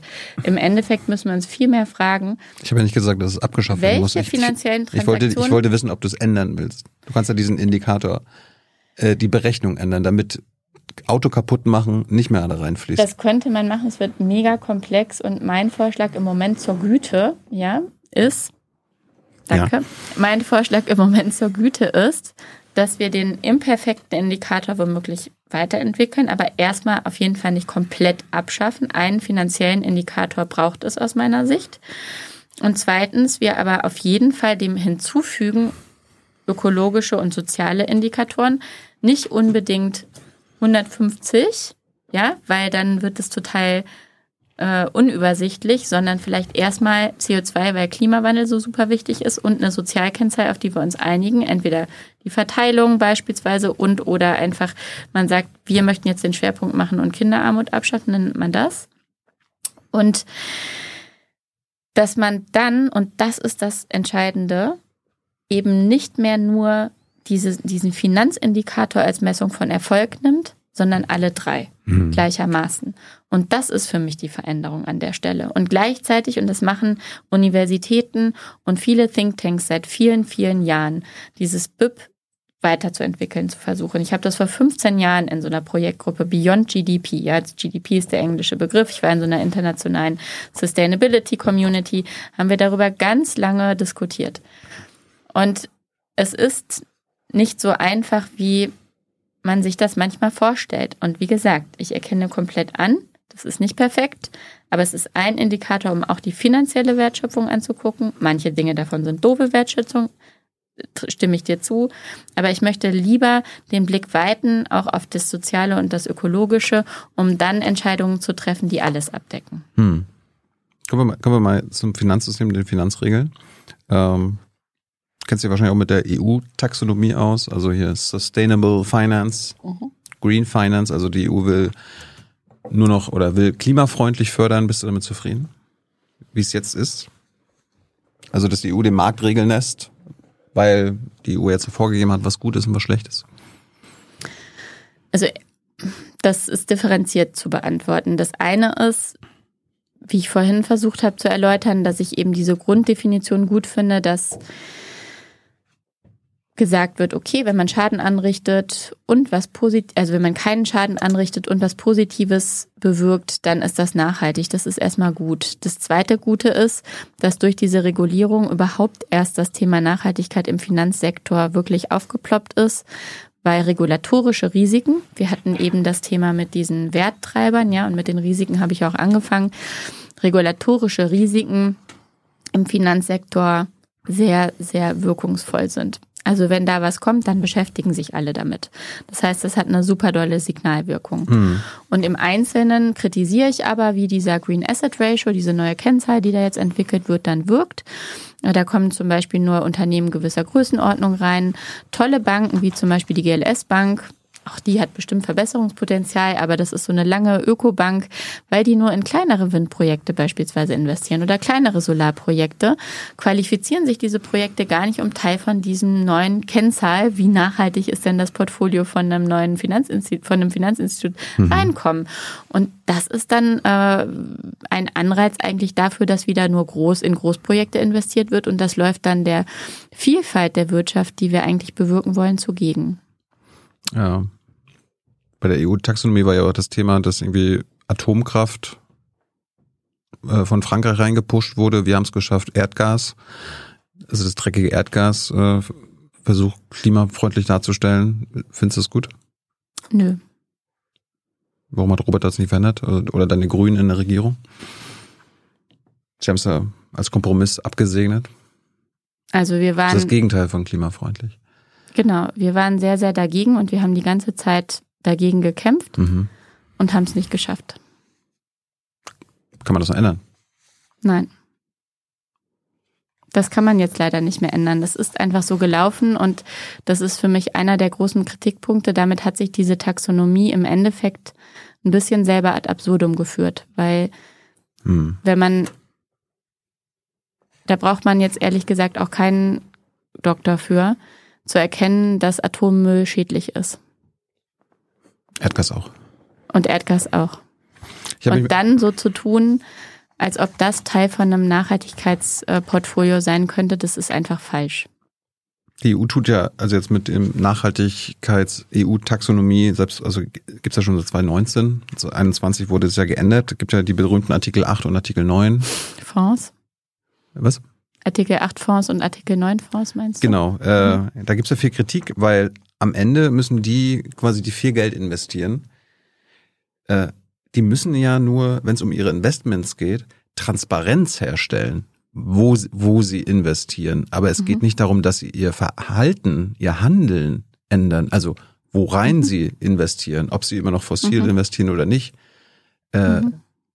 was bringt uns denn das? Also ich meine, mhm. ist ja schön und gut, dass wir dann transparenter wissen, mhm das, was die äh, BlackRock und Co., wo sie alle investieren. Aber wir wollen doch, dass sie nicht mehr in fossile mhm. Sachen investieren. Mhm. Also bei Transparenz grundsätzlich ist ganz oft die Annahme, wenn man es weiß, dann ändert man sein Verhalten. Muss ich jetzt sagen, psychologisch betrachtet ist die Evidenz dafür nicht so groß. Äh, trotzdem kann ich aus Berlin bestätigen hier mit der Bundesregierung. Wir wissen so viele Dinge und sie machen es trotzdem. Und äh, trotzdem ähm, ist es, glaube ich, besser, Dinge wissen zu können, als nicht wissen zu können in Bezug auf Transparenz.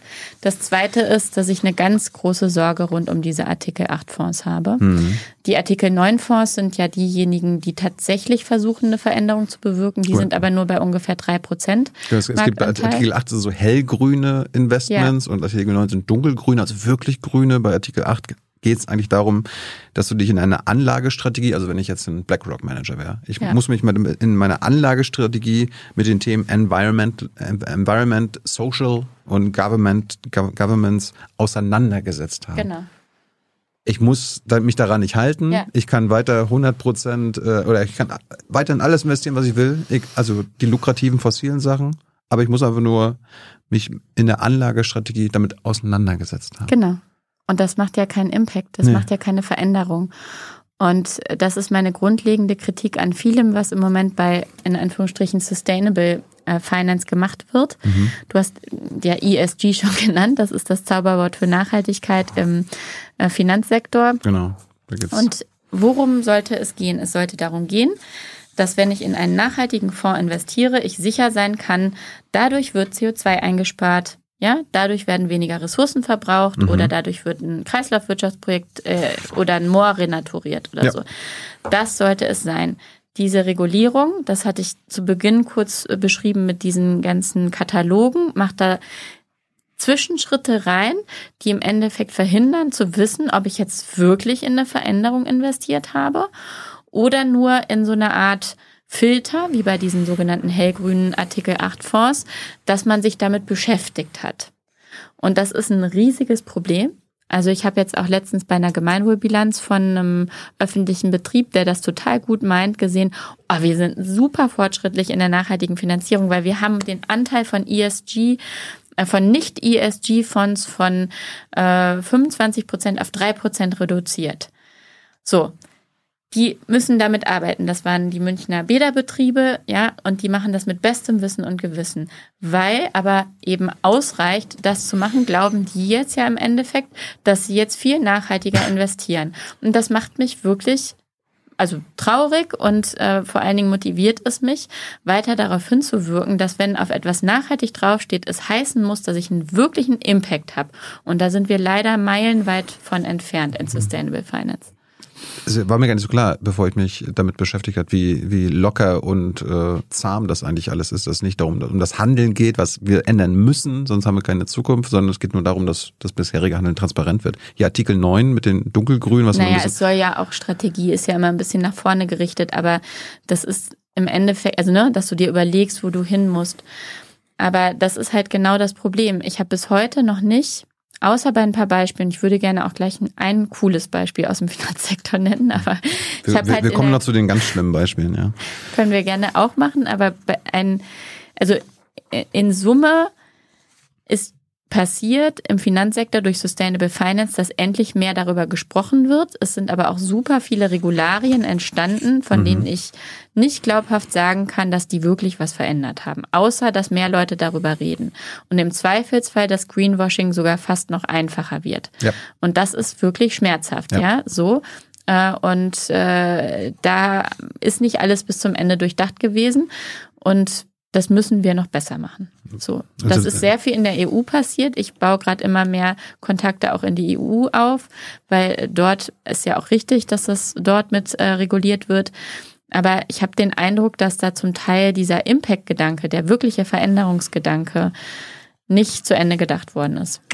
Ich auch nicht. Ich habe ich hab das Gefühl, so ein bisschen, als ob die Industrie äh, das gar nicht so schlecht findet, was da was da jetzt regularisch vorgetrieben wird. Ja, ja, also klar können wir transparent machen, womit wir uns befasst haben, worüber wir mal Gedanken gemacht haben. Aber solange wir unser Verhalten nicht ändern müssen, selbst dieser Artikel 9, also dieses nicht-grüne, da kannst du immer noch einen bestimmten Prozentsatz an nicht-grünen mhm. Investments untermischen. Also mhm. wenn du nebenbei trotzdem ein bisschen in Kohle investierst, mhm. mhm. kein Problem. Und dann habe ich selbst bei äh, Kapital, also bei, bei diesen Anlageberatungen und so weiter, die sagen selber, das Problem ist, dass viele Berater in Versicherungsanstalten und Unversicherungsanstalten haben gar nicht das nötige Repertoire an nachhaltigen Finanzprodukten. Mhm. Die könnten, selbst wenn du hinkommst und sagst, ich habe eine Million, ich möchte nur in nachhaltige Finanzprodukte investieren, mhm. da sagen dir die meisten Berater, mhm. Katharina, also muss woanders hingehen. Ja, je nachdem, ne? Also du hast halt ganz unterschiedliche Ausprägungen von nachhaltigen Finanzen. Du hast halt einmal diese nur Negative Screening, da sagst du, ah, ich investiere nicht in Glücksspiel mhm. und nicht in Streubomben. Schwupps, bin ich nachhaltig. Mhm. Na, hast du damit eine wirklich positive Veränderung gemacht? Nicht unbedingt. Dann hast du ganz viel dazwischen, wo du strategischer vorgehst. Und dann hast du diese, diesen kleinen Mini-Prozentsatz, der wirklich Impact macht. Ja. Wir haben jetzt im ähm, Sustainable Finance Beirat der Bundesregierung auch ein Unternehmen, das heißt Planet A Ventures. Die machen äh, Risikokapital, das geben sie ähm, äh, kleineren äh, Start-ups. Mhm. Und die machen immer eine Lifecycle Analysis, eine Lebenszyklusanalyse und vergleichen das neue Produkt mit dem klassischen Standardreferenzprodukt und nur, wenn das neue Produkt besser ist, ökologisch, als das alte Referenzprodukt, nur dann investieren sie in die neuen Startups. Beispiel Wild Plastic. Mhm. Die sammeln äh, Plastik ein, ähm, recyceln das und kreieren dadurch beispielsweise Versandtaschen für Otto haben sie eine Partnerschaft jetzt. Ähm, und in dieses Unternehmen, sie haben eine Lebenszyklusanalyse gemacht, weil Sie müssen das Plastik ja auch aus indischen Müllkippen beispielsweise hierher transportieren, ja, mhm. negativer Impact. Aber absolut betrachtet zu herkömmlichem, hier hergestellten Plastik ist die Lebenszyklusanalyse deutlich besser. Und nur deswegen, und dann hast du wirklich einen Impact gemacht, dann hast du wirklich eine Veränderung bewirkt. Und wenn du in, in diese Richtung muss sich der Markt viel mehr entwickeln, dass du substanziell im Endeffekt wissenschaftsbasiert, aber eben analysebasiert sagen kannst, mit meinem Investment habe ich im Vergleich zum Status quo wirklich was verbessert. Das gibt es schon und das muss es viel mehr geben. Kommen wir mal zurück zu äh, dem Club of Rome, mhm. äh, was der zum Finanzsystem sagt. Da gibt es nämlich äh, äh, ein schön, schönes Kapitel von der äh, Generaldirektorin der Weltbank. Also jetzt nicht verdächtig, mhm. irgendwie so eine linksradikale äh, Linksextremistin oder so weiter zu sein. Oder Von welcher denn? Äh, Mamfela Rampfele. Okay. Managing Director AD der Weltbank. Das ist jetzt aktuell Präsidentin des Club of Rome. Die sagt, Zitat, die Wirtschaft, in der die meisten von uns leben, uns zu leben glauben, eine auf Produktion, Konsum und Austausch basierende Wirtschaft existiert nicht mehr. Geld wird mit Geld und mit dem, und den schwankenden Wert bestimmter Vermögenswerte verdient. Von Aktien und Anleihen über Immobilien bis zum geistigen Eigentum und zu Kryptowährungen. Die Manipulation dieser finanziellen Vermögenswerte beherrscht heute die wirtschaftliche Entscheidungsfindung auf der ganzen Welt. Und jetzt dieses nicht nachhaltige Monopoly-Spiel muss als das entlarvt werden, was es ist. Eine eigennützige Plattform für diejenigen, die das System als Spieler wie als Schiedsrichter manipuliert haben. Das meinen die halt damit, dass das globale Finanzsystem heute mhm. die Katastrophe finanziert, mhm. anstatt sie zu verhindern. Mhm.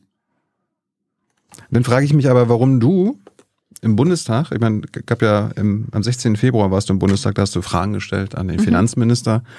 Dann hast du gesagt, Aha. Herr Lindner, sagst du, ich freue mich sehr, dass wir und auch das Finanzministerium die Finanz- und Kapitalmärkte in unserer Regierung als Ermöglicher sehen. Also das Gegenteil, was der Club of Rome sagt. Wir haben in der Debatte um die Taxonomie gesehen, diese Finanzmärkte haben richtig Lust, auch die grüne Transformation zu ermöglichen. Dann sprichst du von Allianz, Munich Re, Hast du das ernst gemeint? Dass die Finanzmärkte und Kapitalmärkte Ermöglicher sind? Ja, also im Moment, also ich glaube auch nicht, dass das ein Widerspruch ist zu Doch. dem, was sie sagt. Nein, weil im Moment ermöglichen die, die sind, Finanzmärkte. Die sind Verursacher des, des Problems. Ja, und Ermöglicher und Ursache ist ja die gleiche Wirkungsrichtung. Ne? Ursache Im kann Moment, nicht Lösung sein. Also so wie heute die Finanzmärkte strukturiert sind und funktionieren, führen sie zu sehr viel schlechten Finanzierungen. Ja, das wird ja in dem Buch gesagt. Ja. So. Und woran liegt das? Unter anderem daran, dass du mit äh, fossilen Energien und mit Rüstung super viel Geld machen kannst, beispielsweise. Mhm. Ja, das ist so. Äh, trotzdem braucht es für die sozialökologische Transformation sehr viel Geld. Ja, so. Und Geld kann auch ein Ermöglichungsmechanismus sein. Und Klar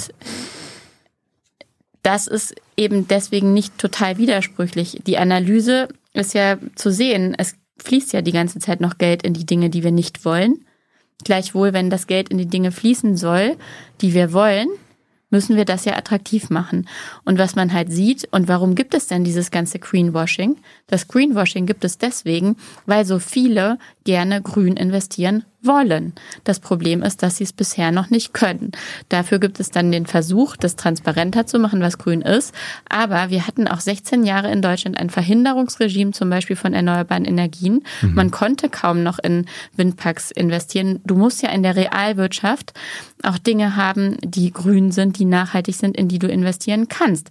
Wenn du in Bayern eine 10H Abstandsregel hast und im Endeffekt ein Verbot, ja, die Partei, die uns immer Verbote vorwirft, ja, selber verbieten verbieten sie im Endeffekt in sehr großen Regionen äh, die Installation von Windenergie. Das hat die CDU in einem anderen sehr, sehr großen Flächenland in äh, Deutschland, in NRW ganz genauso gemacht. Ja, Die PV-Anlagen, das wurde so verkompliziert, dass kaum einer mehr Bock hatte, die mehreren Leitsordner da auszuführen und sich PV zu installieren. Das heißt, es gab super wenig Potenzial, wo man rein investiert. Gleichwohl gibt es diesen Hunger, an den Kapitalmärkten nach ESG-Kriterien zu investieren und in die grüne Zukunft zu investieren. Und deswegen, das klingt jetzt sehr positiv und ich sehe ja auch deine grübelnde äh, Stirn, ob ich das jetzt hier eigentlich gerade alles so ernst meine. Gibt mhm. es ja auch die Möglichkeit, mal einem Gegenüber, was jetzt nicht seit 20 Jahren ähm, Club of Rome, Gren planetare Grenzen und so weiter gelesen hat, mal eine gewisse Form von Brücke zu bauen. Ich habe ja da den Finanzminister gefragt, um ihn einzuladen, sich zu begeistern Klar. für das Thema Sustainable Finance. Aber die Finanzmärkte sind mitverantwortlich dafür, dass wir dreimal so viel Planet verbrauchen, wie wir sie jetzt machen. Und am, am liebsten, wenn es an die Finanzmärkten geht, ne, Finanzkennzahlen, geht das noch immer so mhm. weiter. Mhm. Im Grunde ist der Finanzmarkt einer der Endgegner für die Politik und für die Gesellschaft. So sagt es der Club of Rome. Der nee. muss sich, der muss sich komplett, der muss sich komplett ändern und es kommt so rüber. Er muss sich ändern, aber er muss nicht abgeschafft werden. Das, das ist das genau. Und da stimme ich ja zu. Pass ändern auf, muss er sich. Pass auf. Aber wenn du sagst, die Finanzmärkte haben richtig Lust, die grüne mhm. Transformation zu ermöglichen, dann hört sich das für mich so an, als ob du das vertrittst, was die, was sich die Finanzmärkte wünschen, worauf sie Lust haben. Und das wird doch was komplett anderes sein, als das, was wir als Gesellschaft von den Finanzmärkten brauchen. Wer sind denn die Finanzmärkte? Ja. Und wer sind Großkonzerne? Mhm. Also als bevor ich in den Großkonzern gegangen bin, bin ich in ein Schweigekloster gegangen, also zur Beratung gegangen bin, weil ich mich gefragt habe, kann ich das mit meinem Gewissen vereinbaren? Ja? Na, die größten CO2-Emittenten sind ja Großunternehmen. Und ich will das System von innen heraus verändern. Das verändert man aber nicht meiner, ich bin jetzt 40, hatten wir eben schon. Ja, ich habe mich viel mit Veränderungen auseinandergesetzt. Ich habe beobachtet, dass man, wenn man Demokratin ist und versuchen will, Mehrheiten zu generieren, die Leute nicht alleine durch Aufklärung erreicht, sondern dadurch, dass man ihnen hilft, da wo sie sind, zu, Brücken zu erkennen, wie sie Lust auf Veränderung bekommen können. Ja, und eine Aussage, die ich da getroffen habe, ist eine Einladung auch an Menschen, die eben vielleicht nicht sagen, das System ist nur schlecht. Ja, dir geht's doch wahrscheinlich auch einigermaßen gut hier in Deutschland. Es gibt auch andere, denen geht's gut. Es gibt andere, denen geht's schlecht. Es gibt andere auf der Welt, denen geht's so schlecht, dass auch mir das nach gerade physisch wehtut. Uns geht's vielleicht noch gut, aber vielleicht meinen Kindern und Kindeskindern nicht. Darum, darum würde ich halt gerne wissen, ich meine, äh, ob du dich jetzt in dieser Diagnose einordnest, die der Club of Rome macht, also, ähm, zu Hürden und Hindernissen, wie wir den Finanzmarkt mhm. ändern, da sagt er Trägheit und Fahrtabhängigkeit. Das Festhalten an Systemen, die auf Jahrzehnten oder sogar Jahrhunderten getroffenen Entscheidungen basieren, mhm. sorgen dafür, dass das gegenwärtige Finanzsystem die Beibehaltung des Status quo befürwortet. Findest, mhm. findest du dich da nicht wieder? Doch, ja. Deswegen müssen willst, wir ja die Regeln ändern. Ja, du willst mit dem System das machen. Und die sagen, das System wird alles daran setzen, dass dieses System erhalten bleibt. Ja, ja ich verzweifle manchmal an den. Beharrungskräften. Ja, aber warum willst du es dann mit dem System machen? Das System naja, was hat ist doch denn die Alternative? Gegen das System. Aber du willst das Geld komplett abschaffen, oder was? Nein. Ja, aber was willst du denn dann machen? Es gibt, es gibt Daniela Gabor, die kennst du wahrscheinlich auch, ne? Nee, die kenne ich nicht. Ist, ist eine renommierte Professorin für Makrofinanzen, Expertin für grüne Finanzmärkte. Die hat sich hat deine Rede auch angeguckt und die hat dich als grüne Ordoliberale bezeichnet. Mhm. Fand ich ganz interessant, weil du quasi dich für eine finanzmarktgelenkte Risikominderung einzusetzen scheinst, anstatt was man von den Grünen erwarten würde, von einer staatlich gelenkten Industriepolitik. Der mhm. Staat, wir sagen den Finanzmärkten, was sie zu, äh, zu tun haben. Nicht was sie wollen. Mhm. Ist das eine falsche, Be falsche Bewertung von Daniela Gabor? Grüne Ordoliberale?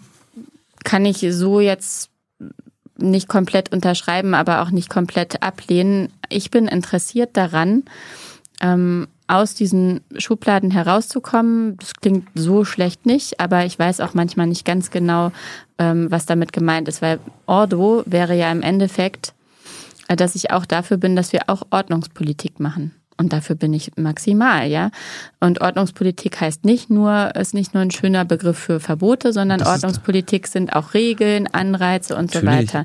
Und was ich schon glaube, ist, dass wir Geld brauchen und auch, dass wir viel Geld brauchen, aber dass wir auch Regeln ändern müssen und dass es nur damit geht ja. mit den Akteuren. Also die Frage wäre doch, ist, muss man Moment, alle, das ist der Punkt. Das ist genau der Punkt. Aber muss man, man alle diese Leute entlassen und neue Leute in die Banken tun? Muss man alle Banken? Also was ist dein Vorschlag nee, an der auf, Stelle? Nee, es geht um die Diagnose, was du willst. Gegen Ordnungspolitik und Regeln hat niemand was. Aber du, Doch. Pass auf, pass auf. Einige. Und du hast gerade gesagt, mit den Akteuren. Mhm. Das Problem sind die Akteure.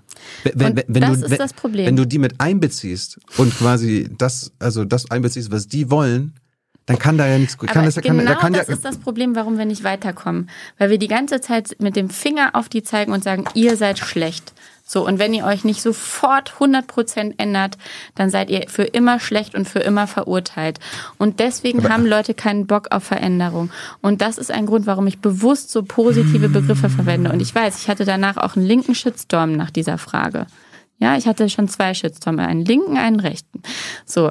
Und ich habe das aber ganz bewusst gemacht, weil ich noch nie erlebt habe, dass man durch analytische Präzision der Schlechtheit, warum, dass sich jemand super schlecht verhält, denjenigen dafür gewinnen konnte, mit das System zu verändern. Jetzt müsste man ja sagen, ah, mit ist ja auch falsch, weil eigentlich so schließe ich das daraus, würdest du alle Mitarbeiter von der Allianz, alle Mitarbeiter von der Munich Re etc. entlassen, nein. oder?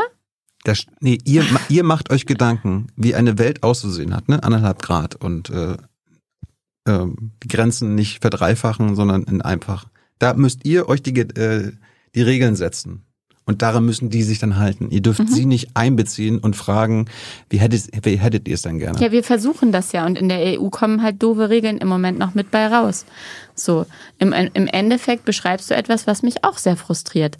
Ja, dass bei Regeln, die man versucht zu machen, dann aufgrund von politischen Gut. Einigungen Atom und Gas mit drin ist. Ja, dann hast du absolut, äh, müssen wir auch das Thema Lobbyismus hier nochmal ansprechen. Ja. Ja, wir haben vier Millionen Selbstständige in Deutschland, zwar über zwei Millionen Solo-Selbstständige in Deutschland, war von denen schon mal einer, hat mich in Anführungsstrichen ähm, genervt, ja, dass man äh, mal spricht.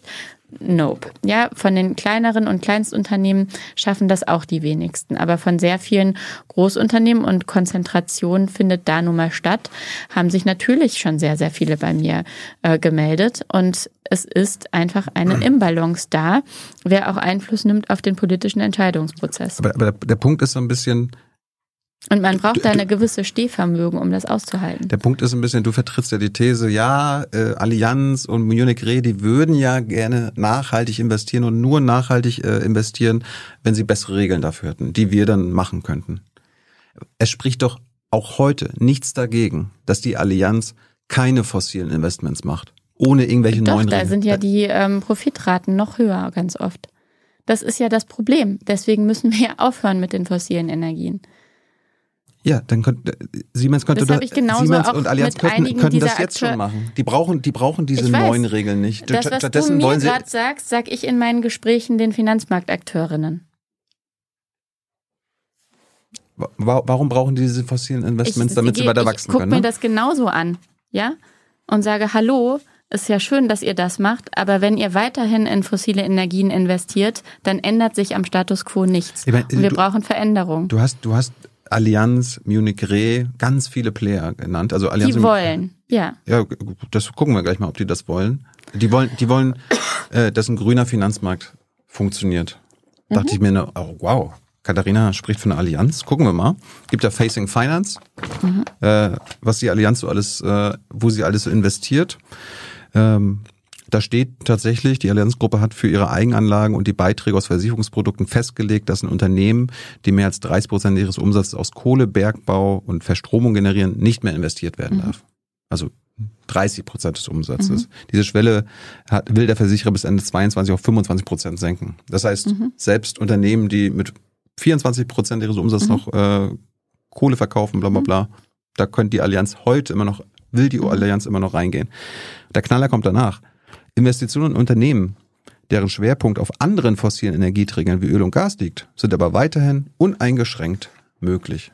Also die Allianz, die dir glaubhaft macht, dass sie grün investieren möchte, nachhaltig, macht immer noch genau das Gegenteil. Genauso wie beim Bergbau, äh, Amazonas-Abholzung. Das sind unglaubliche Summen. Plastik, was du ja vorhin gesagt hast. Das ist ja das Problem, die Parallelität äh, auszuhalten. Ne? Also es gibt auch sehr viel erzählen Nachhaltigkeit. die dir, vielleicht erzählen die dir auch was Nee, vom ich- Pferd. Ich weiß auch ganz genau, welche Anlagestrategien die haben, um in Nachhaltigkeit zu investieren. Das ist ja ein Aspekt. Es gibt ja noch die anderen 75 Prozent, ja. So, und das ist halt das Problem, dass ich aber auch immer wieder Die, Gesamt, die. Gesamtsumme ist 95 zu 5. 95 Prozent fossil, 5 Prozent nachhaltig. ich Kannst weiß schon du sehr wohl, dass mir in Bezug auf die absolute Status Quo-Zahlen äh, da sehr viel schön geredet wird. Und ich kenne diese Zahlen auch selbst. Mhm. Trotzdem gibt es eben einen Willen. Und das Problem ist aber, wenn die Offensichtlich nicht. Kosten nur, die, wenn die Kosten gleich sind und die Rendite halt gleich wäre, dann würde man sich halt für die Ökosachen interessieren. Und das Problem ist, dass es sich heute noch nicht ausreichend lohnt, ökologisch zu wirtschaften. Das ist das Grundproblem. Es ist zu billig, Ressourcen ungestraft aus der Erde zu nehmen. Ungestraft ist jetzt so ein doofer Begriff, aber es ist einfach zu billig.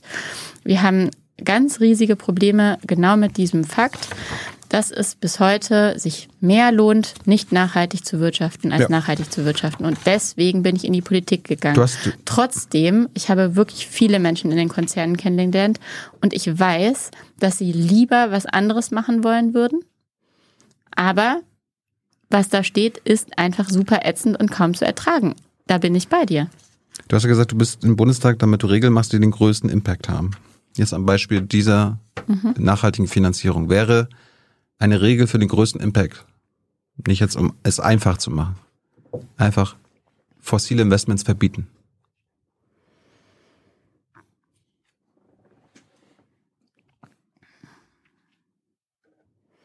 Nehme ich mal mit. Sagst du ja oder nein? Naja, Das- von heute auf morgen. Du willst, du willst Regeln machen, Also, die den größten Impact haben. Ja, genau. Hätte der größte Impact, wäre der größte Impact nicht keine fossilen Investments mehr, weil das nicht mehr In möglich Bezug ist. auf CO2 wäre ein super also wäre mit der größte Impact keine Investition das in fossile hat nicht nur was Investments mit mehr. CO2 zu tun, hat mit Umweltzerstörung, Biodiversität, alles Genau. zu tun. So, und dann bin ich gewählte Vertreterin von 80 Millionen Deutschen, die alle Gasheizungen haben. Und wenn ich jetzt sagen würde, wir kaufen überhaupt keine fossilen ähm, Energien mehr ein, Das- wir haben aber noch nicht genug ähm, Ersatzenergie und ihr müsst jetzt alle frieren und könnt auch eigentlich nicht mehr genug Strom haben. Und außerdem, Exportland hattest du ja auch gesagt, ähm, jetzt hier Prozesswärme für die Industrie haben wir auch nicht mehr. Ja. Äh, dann, Es, es geht um das Verbot von äh, fossilen Investments, also neue Sachen. Das, was wir jetzt äh, an Mhm. Wir fossi ja- fos fossilen Sachen äh, bekommen, sind ja schon bestehende Projekte und so weiter. einige sind auch neue. Immer wieder neue. Das sind ja nicht alles nur Langfristkontrakte. Wir mussten ja jetzt auch ganz viel neu einkaufen. Ja, aber, aber wir- können doch nur irgendwelche Kontrakte machen, weil es schon Investments aus der Vergangenheit gibt, die diese äh, Förderung ermöglicht haben. Es geht darum, mit Investments neue Förderungen zu beenden und quasi nicht mehr neu zu schaffen. Das meine ich mit Verbot von Okay, neuen da müsstest fossilen du aber gucken, ob du Investments. sagst, also was zum Beispiel etwas wäre, was wirklich ähm, vielleicht sogar machbar ist. Ähm, man hat ja Investments in Forschung und Entwicklung, ja, in Innovation. Und äh, da werden dann ganz oft auch absolute Zahlen veröffentlicht. Wir investieren jetzt so und so viel Millionen oder Milliarden in, meistens sind es Millionen, in ähm, erneuerbare Energien, aber dann wird nicht gesagt, wie viel sie an Forschung und Entwicklung in andere Sachen noch investieren. Zum Teil eben auch noch in fossile. Und da mal ähm, stärker reinzugehen, das finde ich tatsächlich nochmal eine spannende Idee, die ich wirklich mitnehme. Kennst du die, die Studie vom Ähm, IMF, ähm, also IWF, sagen wir hier, Internationaler Währungsfonds, äh, der hat fürs Jahr 2020 ausgerechnet, dass äh, die Staatengemeinschaft, also weltweit 5,9 Trillionen, also äh, in Deutschland ist Billionen Euro, also 5,9 5.900 Milliarden Euro an Subventionen in die fossilen Industrie gesteckt haben. Das sind 11 Millionen Dollar pro Minute. Mhm. Das ist immer noch Status quo. Daran haben auch die Grünen jetzt in einer Bundesregierung nichts geändert. Und ich höre jetzt auch nicht, dass du genau das ändern willst, weil das wäre ja, das wäre Mhm. Das der war größte Impact. meiner fünf äh, Kernprojekte. Ich habe hier sogar die Liste mitgebracht. Der Übersicht umweltschädlicher Subventionen in Deutschland sind das 65 Milliarden. Ich weiß, das Ne? ist ja ein großes Thema. Und ähm, wenn man sich halt anguckt, äh, worum es da geht, äh, ist das zum Beispiel etwas, was sich Dienstwagenprivileg äh, nennt. Ähm, äh, das ist auch mit äh, mehreren Milliarden, ich glaube, es sind äh, acht, muss ich nochmal genau gucken. Nee, das sind je nach Schätzung drei bis äh, 5,5 Milliarden im Jahr. Ich weiß nicht, ob du dich erinnerst, dass wir am Sommer genau versucht haben, genau das abzubauen. das nächste, was wir uns ja sehr gut vorstellen könnten, wäre, dass man mal über eine Kerosinbesteuerung spricht. Das nächste, was man mal besprechen. Das sind alles diese Subventionen. Ich weiß, aber du, sag, du aber, hast gerade gesagt, wir du- Grünen haben das nicht geändert. Ich kann dir nur sagen, wir kämpfen dafür sehr, sehr stark. aber du weißt, was im Koalitionsvertrag steht. Ja, keine Steuererhöhung. Ja, und da steht aber auch, äh, wir überprüfen die Mhm. klimaschädlichen Subventionen. Wir nicht, wir schaffen die ab. Das, was ihr wollt. Ich weiß, richtig. Ihr wollt nur überprüfen, aber selbst wenn du, wenn du zum Schluss kommst, Dienstwagen, Nein, Privileg, nein. Dieselprivileg, Ich- ich Pendlerpauschale. Nee, aber ich möchte gerne noch mal ein bisschen erklären, wie das ist, politische wo, wo, ist System denn dein, wo ist dein funktioniert. Gesetzesentwurf? Du kämpfst, also du kämpfst bis zur letzten Sekunde darum, in einem Gesamtgefüge von eine Milliarde für Ernährungssicherheit beispielsweise, ja, haben wir nochmal rausverhandelt jetzt diesen Sommer. Aber wenn wir uns den Koalitionsvertrag angucken, aus dem du ja gerade ähm, zitiert hast, dann kämpfst du bis zum letzten Ende Dinge durchzusetzen, wie zum Beispiel den Kohleausstieg 2030. Das war kein äh, Spaziergang, ja. Wie zum Beispiel das, was ich eben erzählt habe, dass wir CO2 endlich in die Erfolgsmessung von Unternehmen integrieren wollen. Das einst du dann und dann stehen da am Ende in diesem großen 180 Seiten noch manche Begriffe und Formulierungen auf Rot. Weil man sich nicht einigen kann. Hm. Du kannst dir sicher sein, dass unser Vorschlag überhaupt nicht war, dass wir das prüfen wollen, sondern dass wir sie abbauen wollen. Aber es ist manchmal keine Einigung für das zu bekommen, was man möchte. Klar, Das aber- hatte ich eben mit dem Knüppelhart schon beschrieben. Aber, aber wir haben jetzt auch eine neue Situation. Der Koalitionsvertrag ist vor dem Ukraine-Krieg entstanden, vor der Zeitenwende. Jetzt ist eine Zeitenwende. Mhm. Aber in Sachen diese ganzen Klima, also für die entscheidenden Sachen, Mhm. gibt es ja offenbar keine Zeitenwende. Also hier eine Zeitenwende wäre ja, okay, wir, wir beschließen das jetzt, Ende mit diesen Umweltschädensubventionen. Wir bauen die jetzt stringent ab. ja, aber Stattdessen hast du, hast du selbst vorhin gesagt, hast du für neue sogar gestimmt mit dem Tankrabatt. richtig. Ja. Willst du mir jetzt noch mehr Schmerzen zufügen? Ich hatte schon sehr, sehr viele Schmerzen damit. Ja, ich kämpfe jeden Tag dafür, dass sowas nicht passiert. Mach doch mal ein bisschen, mach dir mal weniger Schmerzen und äh, bring was ein. Ja, bring, mach bring, ich. bring doch einen Gesetzesentwurf ein. Du bist Mitglied des Bundestages. Richtig, und dafür brauche ich dann eine Mehrheit. Politik machen, halt hat jede Woche Robert dafür. mal gesagt, ist das Kämpfen für Mehrheiten. Ja, das tue ich. Nur die Frage ist ja so ein bisschen, was ist die Annahme? Wenn ich dauernd sage, ihr seid doof, ihr seid doof, ihr seid doof, meinst du, irgendwann fangen die an, Nicht dafür doof, zu ihr habt? Unrecht. Ja, genau. Ihr liegt falsch. So, ich rede sehr, sehr viel mit meinen Kolleginnen und Kollegen. Wir werden aber Beschlüsse nur dann treffen können in dieser Koalition, wenn wir eine Einigkeit haben innerhalb von der SPD, die die größte Fraktion ist, Mhm. den Grünen, die die zweitgrößte ist und der FDP, die die drittgrößte ist. Spieltheoretisch weiß man, dass die kleinste Fraktion in so einem Bündnis meistens eine Veto-Funktion haben kann, also gegen alles sein kann. Das Erste, was ähm, schon äh, gelungen ist, dass wir uns einigen würden, dass wenn wir Subventionen abbauen, Subventionen sind an der Stelle ganz oft ähm, bisherige Steuerprivilegien. Ja, zum Beispiel die Befreiung von Kerosin. Mhm. So, wenn wir jetzt da äh, wieder eine Steuer drauf machen würden, dann würde eine ganz große Debatte bei einem Koalitionspartner losbrechen. Ist das jetzt eine Steuererhöhung? Wir haben ja im Koalitionsvertrag auch vereinbart, es werden keine Steuern erhoben. So, und das gilt es, miteinander zu diskutieren. Wir haben eine mini, mini, mini umweltschädliche Subvention immerhin schon mal angefangen abzubauen. Das ist die Privilegierung von Hafenöl. Ja, das waren irgendwie 250 Toll. ich weiß die Metrik gerade nicht mehr. Äh, damit konnten wir anfangen und wir haben das auf dem Schirm nicht nur, sondern wir arbeiten die ganze Zeit danach. Wir gehen die ganze Zeit diese Liste durch. Was könnten wir jetzt hinbekommen, dass wir ähm, endlich miteinander abbauen? Wie gesagt, hatten wir in der Da habt ihr noch nichts Priorisierung gefunden. Wie gesagt, haben wir in der Priorisierung das Dienstwagenprivileg drin. Es gibt dann beispielsweise noch eine eine Steuerbefreiung oder eine Steuerreduktion in der Mehrwertsteuer für internationale Flüge, die noch recht hoch ist. Dann gibt es das Dieselprivileg. Erhöhe doch mal bitte im Moment, wo die Dieselpreise für die Landbevölkerung so super hoch ist, auf einmal nochmal die Besteuerung auf Diesel. Hast du, hast du diese 1,7 Milliarden, die allein für die Gewinnung von fossilen Energieträgern in Deutschland ausgegeben werden? Das steht auf deiner eigenen Webseite. Mhm, ich weiß. Mhm. Deine, zu deinen Werten. Habt ihr, stehen die auf deiner Liste ganz oben? Ja, die werden ja jetzt auch abgebaut. Wirklich? Ja, mit dem Kohleausstieg 2030. Hey Leute, politischer Journalismus muss nicht kommerziell oder öffentlich-rechtlich sein. Podcasts müssen nicht durch grässliche Werbung finanziert sein. Jung Naiv ist der beste Beweis dafür. Damit das so bleibt, unterstützt uns einfach finanziell. Danke vorab und jetzt geht's weiter.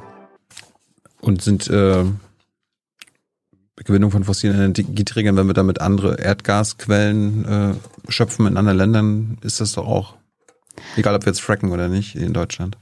Wenn wir Neues einkaufen, ist das ja keine Subvention. Ja, aber wir subventionieren ja die anderen dann, dass sie das für uns machen. Das ist dann ein Einkauf. Also klar, wir machen gerade unfassbar viele Dinge, die ich nicht besonders toll finde, wenn ich mir den Status der Welt angucke. Aber die Subventionen in Bezug auf die äh, Forschung und Neugewinnung fossiler Energien, die bauen wir gerade ab. Dann Themawechsel. Falls ihr übrigens Fragen habt an Katharina, äh, ihr habt noch ein paar Minuten Zeit, Hans die, an, an die Hand zu geben. Hans kommt dann gleich. Äh, ich wollte mal zum Thema Umverteilung kommen. Mhm.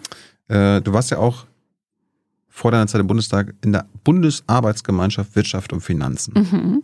Ähm, da habt ihr euch ja dann am Ende auch kurz vor der Wahl, also vor dem Wahl, Wahlprogramm und so weiter geeinigt. Ihr wollt keine Vermögensteuer, ihr wollt aber eine Vermögensabgabe. Und, mhm. und selbst du an, auf deiner eigenen Webseite, wo du über deine Werte sprichst, mhm. Gerechtigkeit, mhm. steht, da schreibt Katharina, eine Anhebung vermögensbezogener Steuern. Mhm. Und das Spitzensteuersatz auf sehr hohe Einkommen. Mhm. Denn die Schere zwischen Arm und Reich mhm. in Deutschland ist im europäischen Vergleich am größten.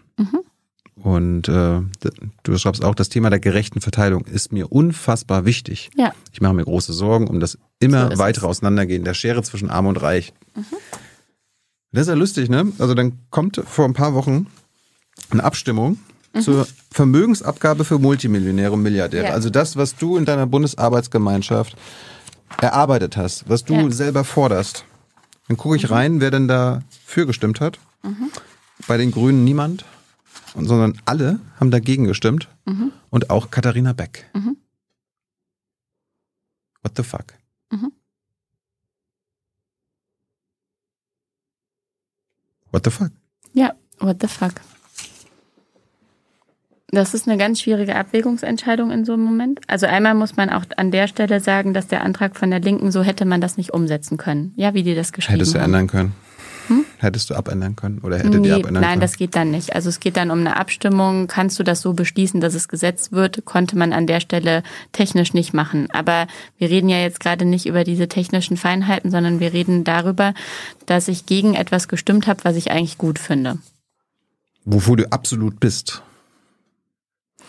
So, und äh, das ist Übrigens noch eine Wahrscheinlich für das war dir vorhin, das war dir vorhin so übrigens nicht eingefallen, ne? Hm? Was das war dir vorhin, du hast vorhin nur das Beispiel mit der Übergewinn. Mit der Übergewinnsteuer und das war das zweite, was ich auch im Kopf hatte. Oh Gott, Aber das ist ja die Frage, wie viele Schmerzen fügt man sich selber zu in mhm. einem solchen äh, Gespräch. Ähm, nö, das ist mir sehr, sehr bewusst. Ähm, ich habe an dem Tag eine äh, fünfminütige Rede gehalten, in dem ich genau beschreibe, warum ich möchte, dass wir diese Themen aus der Tabu-Ecke in die Gestaltungsecke bringen. Du musst wissen, wir sitzen als Grüne zwischen der SPD und der FDP. Wir haben eine Regierung. Und wenn ich dem Vorschlag von der Linken, wenn wir alle zustimmen, dann platzt diese Regierung. Da kann man ja drüber nachdenken und sagen, oh, pff, super. Ich denke das nicht so, weil ich der Überzeugung bin, dass wir im Moment uns überhaupt keine Regierungskrise leisten können. Ähm, es war für mich trotzdem nicht einfach, äh, dem nicht zuzustimmen. Aber was ich gut fand, war, dass ich die Chance hatte, im Bundestag die Zahlen, die ich ja auch mit der Bundesarbeitsgemeinschaft erarbeitet habe, nochmal vorzutragen und dafür zu werben. Und es sind schöne Dinge passiert. Ähm, wenn man nämlich nicht ähm, mit einer Rhetorik reingeht, mit alle Reichen sind doof, was manche tun und äh, die alle verurteilt, sondern einfach einmal vorträgt und warum mir das so wichtig ist, dass ich gucke noch mal ganz kurz auf die korrekten Zahlen. Die obersten 0,1 Prozent, also nur 63.000 Personen mehr Vermögen haben als die unteren 80 Prozent. Wenn man sich anguckt, wie solche Ungleichheit, und Deutschland hat im Vermögensverteilung die zweithöchste Ungleichverteilung mhm. ähm, in Europa. Also äh, Olaf, Scholz meint, Olaf Scholz meinte letztens, zwei Familien besitzen so viel Vermögen wie die unteren 42 Millionen Menschen in Deutschland. Ob man die zwei Familien nimmt, 42 Millionen sind ja ungefähr 50 Prozent, oder ob du die 63.000 Personen nimmst, die mehr als die 80 Prozent haben, im Endeffekt ist die Konzentration der Vermögen bei sehr wenigen in Deutschland sehr, sehr hoch. Noch dazu, wenn man sich ähm, gewahr wird, wenn Olaf Scholz sagt, 52 Millionen zusammen haben, 40 Prozent der Deutschen haben einfach gar nichts. Yep. Null. So, und das finde ich halt das ganz Entscheidende, ähm, dass einfach unten überhaupt nichts ist und unten geht ja ganz doll rein bis in die Mitte und oben extrem doll konzentriert. Und da wollt ihr nichts machen. Ich würde da sehr gerne was Aber machen. ihr als Koalition. Ihr habt euch geeinigt, dass ihr da nichts machen wollt, obwohl das demokratiegefährdend ist. Wir hatten jetzt Soziologinnen aller Art hier, Mhm. äh, Ökonominnen sagen Mhm. das. Richtig. Also unsere Demokratie wird durch die Konzentration von Lad doch Vermögen mal gefördert. jemanden von der FDP ein. Ja, die leugnen ja das Problem. Das naja, ja das, geht ja halt nicht so gut. Und das ist Die halt leugnen, ein dass Kapital Macht ist. das ist halt ein Punkt, naja, pff, im Ende, bitte diskutier das mit denen, ja. Ähm, Nee, ich, ich, ich wollte, was ich ich eigentlich möchte will, dir nur sagen, wenn du hier. hat, hat wehgetan, ich weiß. Nein, nein, nein. Das habe ich jetzt genug gesagt wahrscheinlich. Aber wenn du hier ähm, beschreibst, dass ich da stehe, haben große Lust, diddle, diddle, diddle, dann ist das von mir ein Versuch, in einen Dialog zu kommen mit Personen, mit einem Koalitionspartner, der teilweise anders auf die Dinge schaut. Ja? Und ich kann eine solche Rede bei der Vermögensabgabe dafür nutzen, einmal vorzutragen, dass die Situation ist, wie sie ist. Ich habe auch schon neben einem sehr, sehr, sehr, sehr FDPigen FDP-Kollegen mal gesessen und beim Thema Übergewinnsteuer vorgetragen, wie ich analysiert habe, dass es Übergewinne gab und wie ich die definieren würde. Und da hat er mir sogar zugestimmt. Und das ist meine Theory of Change, zu versuchen, immer wieder zu überzeugen. Und ich habe diese Rede gehalten und ich habe abends von einem CDU-Kollegen gehört, äh, der mir gesagt hat, ah, du bist doch die Katharina Beck, ne? Ich so, ja. Also ja, ich habe deine Rede heute gehört. Dann habe ich sogar Kollegen angerufen, weil ich das so gut fand. Und du kannst dir sicher sein, die Rede war nicht deswegen gut, weil ich irgendwie den Mund geredet habe, dass man nichts tun muss, sondern ich habe dafür geworben, dass man was tun muss. Aber unter Berufung auf die Fakten, um den Zusammenhang aufzuzeigen, wie sehr das die Demokratie erodiert. Weil im Bundestag, das muss ich einmal noch kurz sagen, im Bundestag kommt man ganz sch- schwer nur auf dieses analytisch nüchterne Level runter. Es wird ganz viel einfach nur sich politische Interessensvertretung vorgeworfen. Und es ist mein genuines Interesse, da einen Schritt weiterzukommen und dass wir uns wieder mehr an der Evidenz und dessen, wie es in der Gesellschaft ist, wirklich orientieren. Und da versuche ich einen Beitrag zu leisten. Und ich verstehe voll und ganz, dass es total komisch aussieht, dass bei mir eine rote Punkt äh, da ist bei der Vermögensabgabe. Das, ist der Punkt. Warum hast du, du hättest ja, du hast ja, du hast ja vier Möglichkeiten gehabt bei dieser Abstimmung. Du hättest mit Ja stimmen können, du hättest mit Nein stimmen können, du hättest sie enthalten können oder nicht abgeben. Mhm.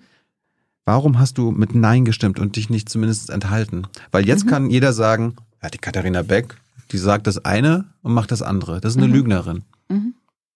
Warum, Ja, warum hast du dich nicht enthalten? Du kannst natürlich dabei bleiben oder versuchen nachzuvollziehen, was ich äh, beschrieben habe. Wa- Was wäre so schlimm gewesen, wenn du dich enthalten hättest? Dann hättest du dich wenigstens jetzt nicht quasi selbst überführt. Wenn ich mich enthalte, Ja. kann es sein, dass es dann im Endeffekt theoretisch mehr Ja-Stimmen gibt als Nein-Stimmen und dann die Koalition Das platzt. war da absehbar. Es gab nur 39 du musst doch ein Ja-Stimmen. bisschen kant kantianisch gucken, ja? Nee, es gab Wenn fünf- meine Handlung, Es gab nur 35 Ja-Stimmen von 736 abgegeben. Mhm. dann waren noch nicht mal mehr alle Linken da, ne? ja. Und haben dafür gestimmt. Warum hast du nicht? Also die Gefahr bestand ja realistisch gar nicht. Ihr habt ja gewusst, dass alle anderen dagegen sind. Also erstens hätte ich für diesen konkreten Antrag wirklich sein müssen, dass er so gesetzt wird. Mhm. Das konnte ich nicht sein. Zweitens, wenn alle nicht dagegen gestimmt hätten, dann von den Grünen beispielsweise und von der SPD. Die SPD hatte ja gerade am Wochenende vorher sogar beschlossen, dass sie eine Vermögensabgabe haben wollen. Für die war das auch alles andere als einfach. Wir haben das auch sehr klar gesagt. Aber wir haben im Sinne der Koalitionsdisziplin da zusammen abgestimmt, um diese Koalition nicht zu gefährden. Klar. Das hätte sich ja jeder überlegen können. Oh, wir stimmen jetzt mal dagegen oder enthalten uns. aber, Und dann aber ich- also, wenn ich jetzt ein Superreicher wäre, so richtig Mhm. Milliardär in Deutschland, einer der Top 20, dann kann ich ja mal froh sein, wenn einer meiner Interessenvertreter in der Regierung ist, weil dann nie was passiert, was mir an, an den Kragen geht. Solange die FDP oder die Union in der Regierung Mhm. ist. Und das war die letzten 70 Jahre so. Außer Rot-Grün kurz. Da habt ihr aber Mhm. genau dasselbe dann gemacht. Dann läuft doch alles. Das ist doch scheiße. ist es. Was ist mit Erbschaftssteuer? Mhm. Debattieren wir am Donnerstag im Bundestag. Wie bringst du dich denn da ein? Also äh, effektiv ist ja die äh, Erbschaftssteuer äh, in Deutschland bei zwei Prozent. Wir hatten letztes Jahr so circa 400 Milliarden äh, wurden vererbt oder äh, das Jahr davor. Am Ende kam 8 Milliarden in die Staatskasse, ist ein effektiver Zinssatz, äh, Zins, äh, Steuersatz von zwei Prozent. Mhm. Ist das zu wenig? Also wenn ich mir angucke, dass auf Arbeitssteuern und Abgaben von 39,7 Prozent sind, dann finde ich das vergleichsweise wenig. Also Leistung wird mit 39, 40 Prozent besteuert. Leistungsloses und Abgaben, ne? Also ja. da kommen noch diese Sozialversicherungen drauf, die und ja leistungsloses sind, Einkommen besteuern genau. wir im Schnitt mit 2 Prozent. Mhm. Wie hoch sollte das denn sein? Würde ich jetzt denken, von der finanzpolitischen Sprecherin, die sich damit auskennt, kann die mir immer was sagen. Genau, also ja. ich kann dir sagen, dass es ganz unterschiedliche Ansichten zur Erbschaftssteuer gibt. Ich will gibt. deine. Ja, genau. Meine Meinung ist, und wenn du den Beschluss gelesen hast, den ich in der BAG da gefasst habe, dass wir die Erbschaftssteuer reformieren sollten, ähm, das Problem mit den 2 versus 39,7 Prozent, wie gesagt, da sind noch ähm, Sozialversicherungsbeiträge mit dabei. Ähm, das wurmt mich schon seit vielen Jahren. Und ich möchte gerne, dass wir da eine Reform machen. und ich habe das Problem, dass das mit diesem Koalitionspartner so nicht möglich ist, aber ich arbeite parallel ähm, daran, ähm, weiterzukommen mit dem Konzept. Es gibt unterschiedliche Konzeptvorschläge. Wir haben zum Beispiel ein ganz großes Problem mit dem Thema Betriebsvermögen. Da kannst du mit einem Ansatz der Verschonungsbedarfsprüfung, wenn du sagst, ich kann das alles nicht bezahlen, kannst du komplett die Steuer erlassen bekommen.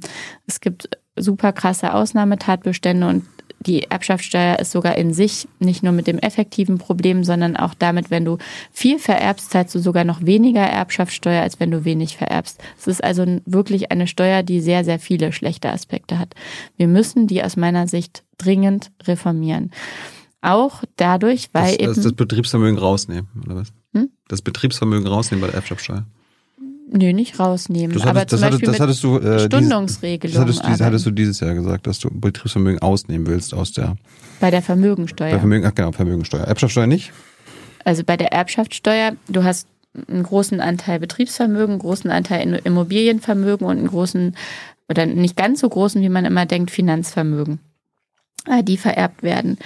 Und du musst halt einfach schauen, äh, dass beim Erben unterschiedliche Aspekte dabei sind du kannst jetzt nicht einfach sagen, wie das jetzt äh, wirkt, so besteuern wir einfach genauso wie Arbeit. Ja, du hast bei Erben noch das Thema Familie ähm, und eine emotionale Thematik mit dabei, die für mich immer noch ein bisschen schwierig zu durchdringen ist. Was aber dringend notwendig ist, ist, dass wir diese effektive Besteuerung erhöhen und dass wir von der Perspektive der Erbinnen und Erben gucken, dass wenn du leistungsloses Einkommen bekommst, im Endeffekt total bevorteilt bist gegenüber denen, die es nicht bekommen. Und wir haben ja das Thema Vermögen eben schon gehabt. Und deswegen ist auch das Thema Erben ein Demokratieproblem. Ja, ja und deswegen müssen wir Ökonomen nennen das, wir haben eine Geldfeudalgesellschaft, weil das meiste Vermögen wird heutzutage vererbt. So ist es. Also, also ob ich das Geld jetzt Feudalgesellschaft nennen würde, weiß ich nicht. Aber es ist wirklich ein total großes Problem, auch wenn du dir anguckst, wie die ähm, Kosten sind, um dir zum Beispiel ein Eigenheim zu kaufen oder eine Wohnung in der Stadt. Ja. Das können ja nur noch Leute machen, die was erben. Und deswegen setze ich mich beispielsweise für die Idee auch der, äh, des Grunderbes ein oder Lebenschancenkonto sind unterschiedliche. Startgeld hatte das der äh, Piketty genannt, der das Kapital im 21. Jahrhundert geschrieben hat. Hatten wir schon sehr oft. Ich will jetzt mal, so, ich, ich will jetzt mal bei der Erbschaft, okay. äh, bei dem Erben bleiben. Aber das hätte, würde ja damit zusammenhängen, dass du das Aufkommen erhöhst und dann allen Menschen ein Startgeld gibst. Jetzt sind wir, also es gab auch diese Studie, dass zwischen 2015 und 2024, in den zehn Jahren, werden insgesamt 3,1 Billionen Euro vererbt. 3100 Milliarden Euro geschätzt. Äh, wenn wir bei zwei, also wir könnten dieses Geld gut gebrauchen für all die Sachen, die wir jetzt mhm. machen müssen.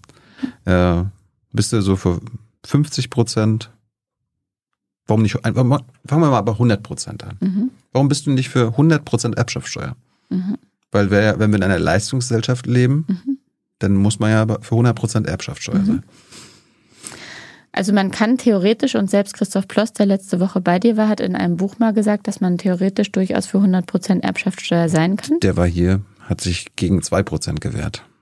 Mhm. Aber es hat er trotzdem mal in einem Buch, der ist ja aus meinem Wahlkreis beschrieben. Das heißt, wenn du das. Mein Beileid, ja. Ohne Scheiß, der hat alles, der will nichts ändern. Der kann alles sagen, aber der will nichts ändern. Guck dir das an, vor ein paar Wochen hier ich äh, weiß, dass er hier war. Ich kenne ihn auch ähm, aus dem Wahlkampf natürlich sehr gut. Bist du für 100% Erbschaftssteuer? Ich werde jetzt hier nicht sagen, dass ich für 100% Erbschaftssteuer für welche, bin. Für, für welchen ich Satz werde bist du? mich hier nicht auf eine Zahl festlegen, lieber Warum? Thilo Jung. Weil ich Wer, das noch nicht du? final durchdacht habe. Ich mache jetzt seit einem Jahr Krisenfinanzen. Du, du, du, nee, nee, du beschäftigst dich seit Jahren Ich beschäftige in der ja, Bundesarbeitsgemeinschaft haben Wirtschaft und Finanzen ja, damit. Und weißt du, was man da alles angucken Da muss? kommt ihr nie auf eine Zahl. Flat-Text, doch, wir haben auch damals über eine Zahl diskutiert. Aber wenn ich erzähl, ich, du bist doch in der Öffentlichkeit. Du weißt doch, wenn du einmal eine Zahl sagst, dann wirst du immer darauf festgenagelt. Und diese Zahl hängt total davon ab, ob wir den Steuertarif progressiv ausgestalten, ob wir ihn Flat-Text machen, wie wir mit Freibeträgen arbeiten, wie wir mit Stundungsregelungen arbeiten. Diese Zahl wäre total irreführend. Ich bin aber definitiv dafür, dass wir es erhöhen und dass wir Dinge abbauen, wie, dass wenn du wenig vererbst, du mehr im Endeffekt zahlst, als wenn du viel vererbst, dass wir Ungerechtigkeiten, wie wenn du 300, über 300 Wohnimmobilien vererbst, dann wird das auf einmal als Betriebsvermögen gewertet und dann kommst du in diese Möglichkeit, das komplett zu umgehen. Wir haben super viele Probleme, die wir angehen müssen und die eine Zahl wäre sehr einfach, ist sie aber nicht. Es kommt auf ganz viele Das, Parameter das habe ich an. verstanden. In der heutigen Erbschaftssteuersituation ist es ja auch nicht eine Zahl. Du kannst nur am Nee, Ende du kommst am Ende auf einen effektiven Satz, genau. der effektive Satz. Durchschnittssatz. Und den, den wollte ich wissen. Selbst den traust du dir nicht zu sagen. Ich meine, wie gesagt, 3100 Milliarden werden vererbt die, die nächsten Jahre immer noch. Wie viel willst du da, wie viel sollte, sollte der Staat von Mhm. Nein, haben? das werde ich nicht sagen hier. Was willst du denn sagen? Willst du irgend, irgendwas? Wie, wie kann das sein, dass Eine du nicht Zahl? sagst?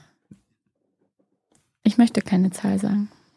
Gehören Betriebsvermögen bei Erbschaft mit rein? Veronika Grimm war, war gestern, ist sofort rot geworden, also meinst Mhm. du ja Erbschaftssteuer und dann, aber Betriebsvermögen müssen ausgenommen werden. Was damit? Nee. Ähm, da gibt es eine wunderschöne Regelung, die ich gemeinsam mit ähm, Udo Philipp, der jetzt Staatssekretär im äh, BMWK ist, entwickelt habe, als wir zusammen diese Bundesarbeitsgemeinschaft Wirtschaft und Finanzen ähm, geleitet haben. Und zwar ähm, die Investitionsregel. Und dann kannst du das Betriebsvermögen vererben. Und solange die Zahlung der Erbschaftssteuerstunden immer wieder aufschieben, bis du anfängst, das dann auszuzahlen als Gewinne oder eben als äh, Dividenden auszuzahlen. Solange du reinvestierst in den Betrieb und ihn erhältst, kannst du das aufschieben und du kannst es auch ratenweise abbezahlen. Also da gibt es ja Lösungen, gut damit umzugehen. Und äh, dafür bin ich. Auf jeden Fall, also Aber es, es gibt schon ein Problem, wenn du irgendwie ein Unternehmen erbst und das ist sehr viele Millionen Euro wert und dann musst du darauf einen gewissen Steuersatz, der im zweistelligen Bereich liegen sollte, ähm, erheben,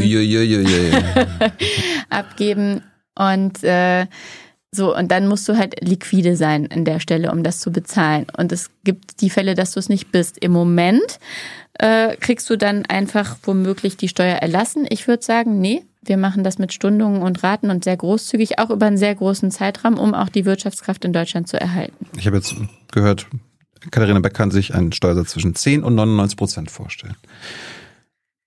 Zweistellig. Der Herr Äh, Jung kann Mathe.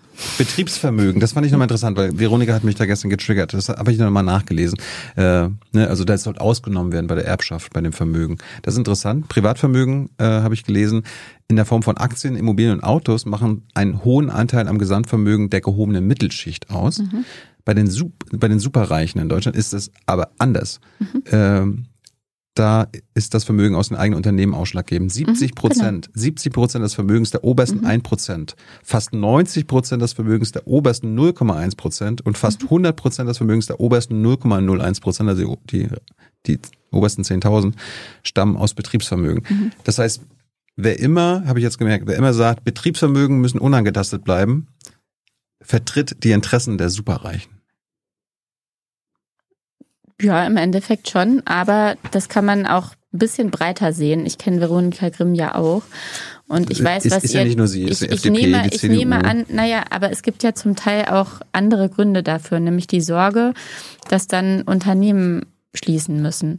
Und die Sorge ist ja, wenn du das nicht mit diesen Stundungs- und ähm, und äh, Ratenzahlungsmöglichkeiten machst, ist die Sorge ja berechtigt. Hatte ich ja eben formuliert. Wenn du dann nicht zahlungsfähig bist mehr, dann kannst du im Endeffekt, würdest du essentielle Wirtschaftsunternehmen womöglich zur Schließung bringen. Ja. Aber ich hatte eben ja schon gesagt, meines Erachtens kann man das umgehen, wenn man das über die Zeit sehr stark streckt und eben mit dieser Investitionsregel macht. Und das wäre eigentlich ein Kompromiss, gegen den man meines Erachtens nichts haben müsste. Zum Schluss ganz kurz ähm, zwei Meldungen aus einer Woche. Zum einen, die Armut in Deutschland ist noch mal stärker gestiegen als je zuvor. Äh, die Armut grassiert, die Leute werden immer ärmer und das droht auch weiterzugehen. Gleichzeitig gibt's gute Nachrichten, Katharina.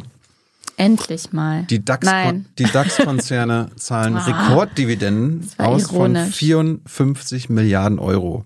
Ähm, über das System an sich haben wir schon gesprochen. Ich will jetzt eigentlich nur wissen, ähm, da gibt's ja viele Konzerne, zum Beispiel BMW, Mercedes und Volkswagen. Die werden insgesamt 13,5 Milliarden Euro an Dividenden und Boni auszahlen.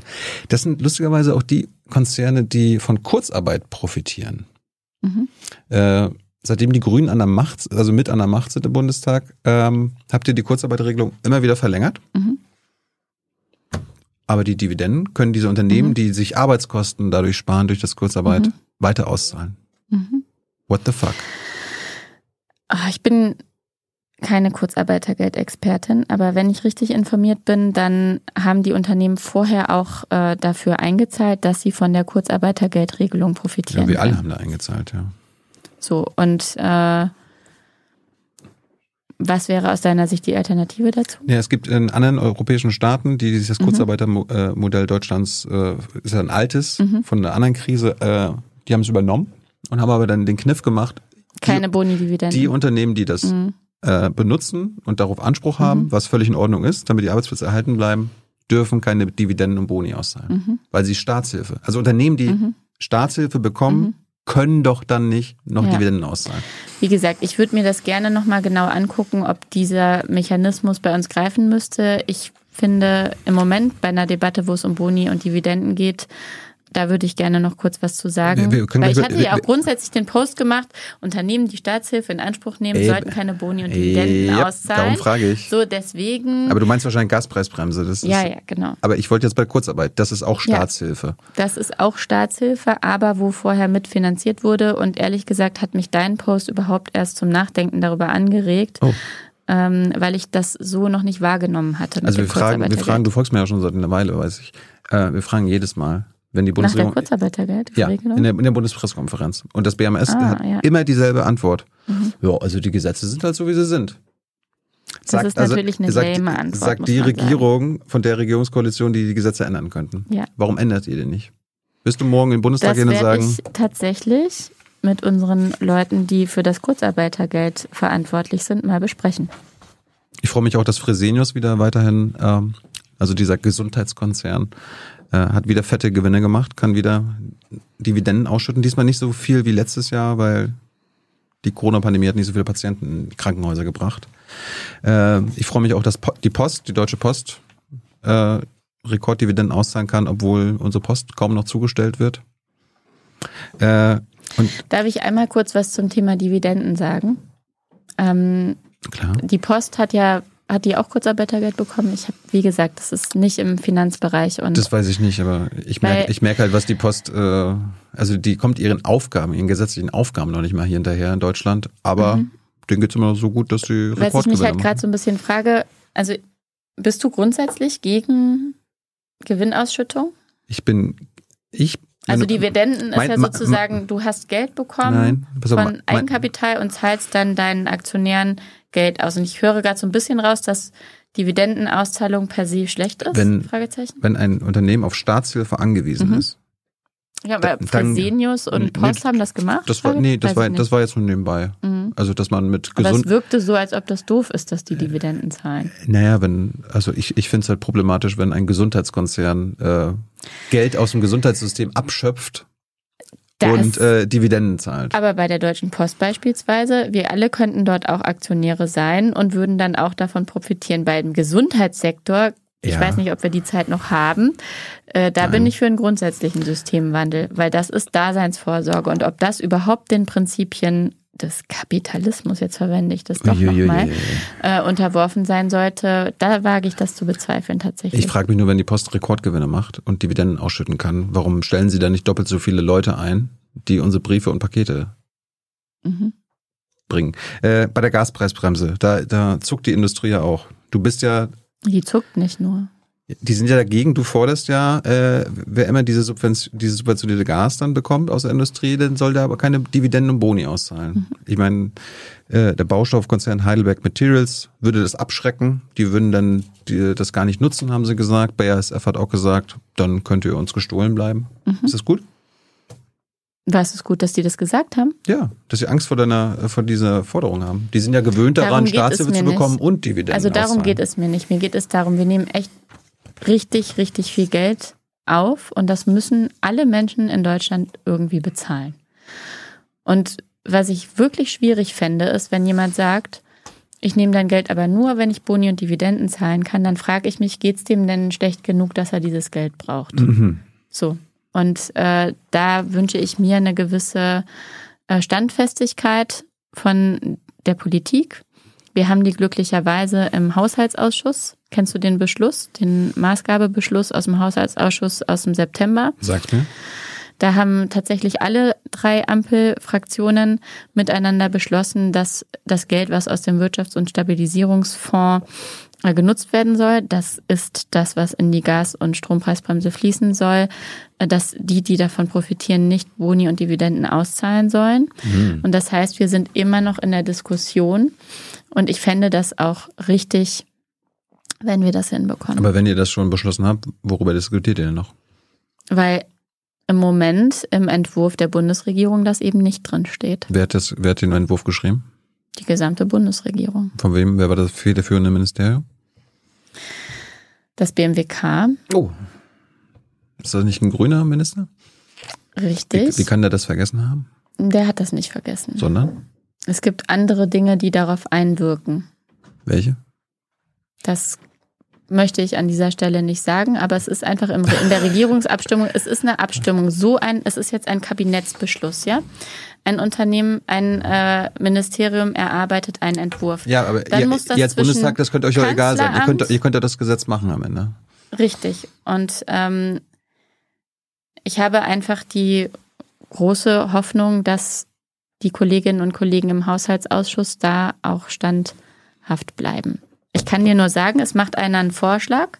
Das ist dann ein Entwurf eines Ministeriums und dann wird es mit ähm, dem Kanzler und mit dem Finanzminister diskutiert und dann kommt am Ende ein Kabinettsentwurf, also von der gesamten Regierung raus. Ja. Und da steht drin, dass nur bei Unternehmen, die Rekapit äh, Rekapitil Rekapitalisierungsmaßnahmen in Anspruch genommen haben, also wo der Staat eingestiegen ist. Also im Moment ist das nur Juniper und ein weiteres Unternehmen, äh, dass nur dort keine Boni und mhm. Dividenden ausgezahlt werden dürfen. Und ich muss ehrlich sagen, dass ich an der Stelle das nicht nachvollziehen kann. Ähm, ich verstehe eine Sache sehr gut. Es gibt ein ganz großes Pauschalprogramm für kleine und mittelständische Unternehmen und dass das eine Riesenaufgabe wäre, dort alles zu kontrollieren mit Boni und Dividenden. Und das wäre auch in so einem kleinen Kulanzbereich. Ich bin aber dafür, dass wir ab einer gewissen Höhe definitiv ein Boni- und Dividendenausschüttungsverbot einführen sollten. Und ich nehme mit, dass du dich jetzt in Zukunft nicht nur beim Thema Gaspreisbremsen, Profiteuren äh, gegen Dividendenausschüttung einsetzt, sondern auch für die Leute, die, also die Unternehmen, die Kurzarbeit beanspruchen. Äh, was du mitnehmen kannst, ist, dass ich das jetzt definitiv mit unseren Leuten, die das Kurzarbeitergeld betreuen, besprechen werde und mir mal erklären lassen werde, was der Grund ist, neben dessen. Ich weiß, das ich ist weiß, halt so ich, als Gesetz. Ich weiß ja? übrigens, dass die Grünen in, in der Opposition, also letztes Jahr noch, mhm. dagegen waren. So, also, und deswegen werde ich das jetzt ja mit meinen Leuten auch besprechen. Und dann kann ich dir auch gerne mal rückmelden, ob es dafür eine logische Begründung gibt, außer der Beharrungskräfte, die mhm. noch viel zu wenig. Wir haben immer über diese Leute, die sich nicht verändern, aber eins meiner in Anführungsstrichen Lieblingsworte ist Beharrungskräfte, gegen die es sehr schwierig ist anzukommen. Und manchmal diese Pfadabhängigkeiten, die wir beschrieben haben, sind leider sehr, sehr stark. Zu stark aus meiner Sicht. Katharina, danke, dass du da warst. Mhm. Spaß gemacht. Äh, komm nochmal wieder. Jetzt kommen meine Leute. Jetzt kommt nämlich Hans mit den Publikumsfragen. Ja, Ich weiß nicht, was kommt. Viel Spaß. Danke, hat auch Spaß gemacht. Und war lang. Nicht so lang. Für das Format war Jetzt das, geht's weiter. für das Format war das bisher Mittelstrecke, untere Mittelstrecke. Ach, ja, Nur ist so. 75 Minuten, ja. Ähm, wie bitte?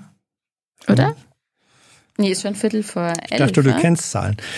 Ja, richtig, aber ich habe hier leider nur so Zeiger. Aber du hast ja der auch Uhr. schon mal. Ja, eben. So funktionieren, Zahlen, ohne so Zahlen, funktionieren Uhren doch in der Regel, dass man analog in digital umsetzen kann. Egal. Ähm, du hast ja vorhin äh, gesagt, ja, du hättest schon mal sowohl linken Shitstorm als auch rechten Shitstorm äh, erlebt. Ein bisschen, nicht im Sinne von Shitstorm, äh, aber von polarisierter Reaktion. Ähm, das hat auch den, den Chat gekennzeicht. Die einen sagten, ah, toll und äh, Realpolitikerin und sie hat's begriffen. Und die anderen sagten, äh, äh, der fehlt das Klassenbewusstsein und das ist die, die Jacke hat's ja schon gezeigt, eigentlich gehört sie in die FDP und so weiter. Also die Bandbreite ist dir bekannt, richtig? Ja, wobei ich das schon lustig finde, dass man aufgrund einer Farbe, die man mag, in eine Schublade gesteckt wird. Aber gut. Ja. Ähm, so, dann äh, ist, ich fange an mit einer Anmerkung von Hans, das bin ich, äh, weil du, weil ihr als einen der letzten Punkte äh, ja hattet Betriebsvermögen äh, besteuert, also Erbschaft, ähm, Erbschaftssteuer auf Betriebsvermögen, Risiko für Pleiten und so weiter. Es gibt doch aber auch Modelle, äh, die sagen, ja, diese Erbschaftssteuer kann gezahlt werden oder geleistet werden in Form von einer stillen Teilhaberschaft des Staates, so dass der Betrieb weiterlaufen kann. Und wenn gut gewirtschaftet wird, können die Erben äh, sozusagen sukzessive diese Anteile zurückkaufen. Das heißt, es besteht die Möglichkeit, ohne Risiko von äh, Betriebspleiten zu sagen, man realisiert o- oder man bezieht auch Betriebe in eine Erbschaftssteuer mit ein. Da kennst du doch dieses Modell. Ja, genau. Und in der Abwägung sind wir dann halt eben bei dem, dass der Staat nicht einsteigen muss, sondern bei diesen Stundungs- und Ratenzahlungsmöglichkeiten gelandet, weil wir das ein- einfach einfacher und umsetzbarer und sauberer gefunden haben. Im Endeffekt ist es ja von der Idee ähnlich, ja, dass man durch eine Stabilisierung, dass nicht sofort eben diese Liquidität aufgebracht werden muss, eben das Unternehmen, der Betrieb dann erhalten werden kann. Das ist ja das gleiche Ziel. Nee, es ist Nur, nicht das. Ja, es ist insofern, ich will will das nicht zu weit vertieven, weil Mhm. es soll ja um die Zuschauerfragen gehen. Aber es wäre ja insofern nicht so ganz das gleiche Ziel, ähm, weil wenn man sagt, zunächst mal wird der Staat zu einem bestimmten Prozentsatz äh, Anteilseigner, dann ist der Staat Anteilseigner Mhm. und nicht einfach nur äh, ein Gläubiger, der immer weiter schiebt und weiter schiebt und weiter schiebt. Das ist schon eine andere äh, Systematik äh, Mhm. Genau. in der in den Eigentums- und Einflussverhältnissen. Ja, ich, vielleicht bin ich an der Stelle auch einfach Marktwirtschaftlerin und denke, warum sollte der Staat jetzt dauernd in vererbte ähm, Unternehmen reingehen? Wie, wie verändern sich dann die Entscheidungsfindungsstrukturen? Müssen die dann in den Aufsichtsrat rein? Da kommen ganz viele Governance-Fragen ähm, mit dazu, wo ich einfach glaube, dass man das wirklich unnötig komplizieren würde und dass dann diese einfacheren Stundungsregelungen ähm, und äh, Ratenzahlungsoptionen aus meiner Sicht einfach besser sind und im Endeffekt auch bewirken, dass die Betriebe erhalten bleiben. Zum Thema Marktwirtschaft, äh, Ordoliberalismus, äh, ökosoziale Marktwirtschaft kommen wir ganz am Ende nochmal. Äh, eine aktuelle Frage ähm, wurde mehrfach gestellt. Heute wurde der Vertrag mit Katar unterzeichnet über die Lieferung von äh, LNG, also Flüssiggas. 15 Jahre lang, 30 Milliarden äh, Kubikmeter Gas insgesamt, 2 Milliarden pro Jahr.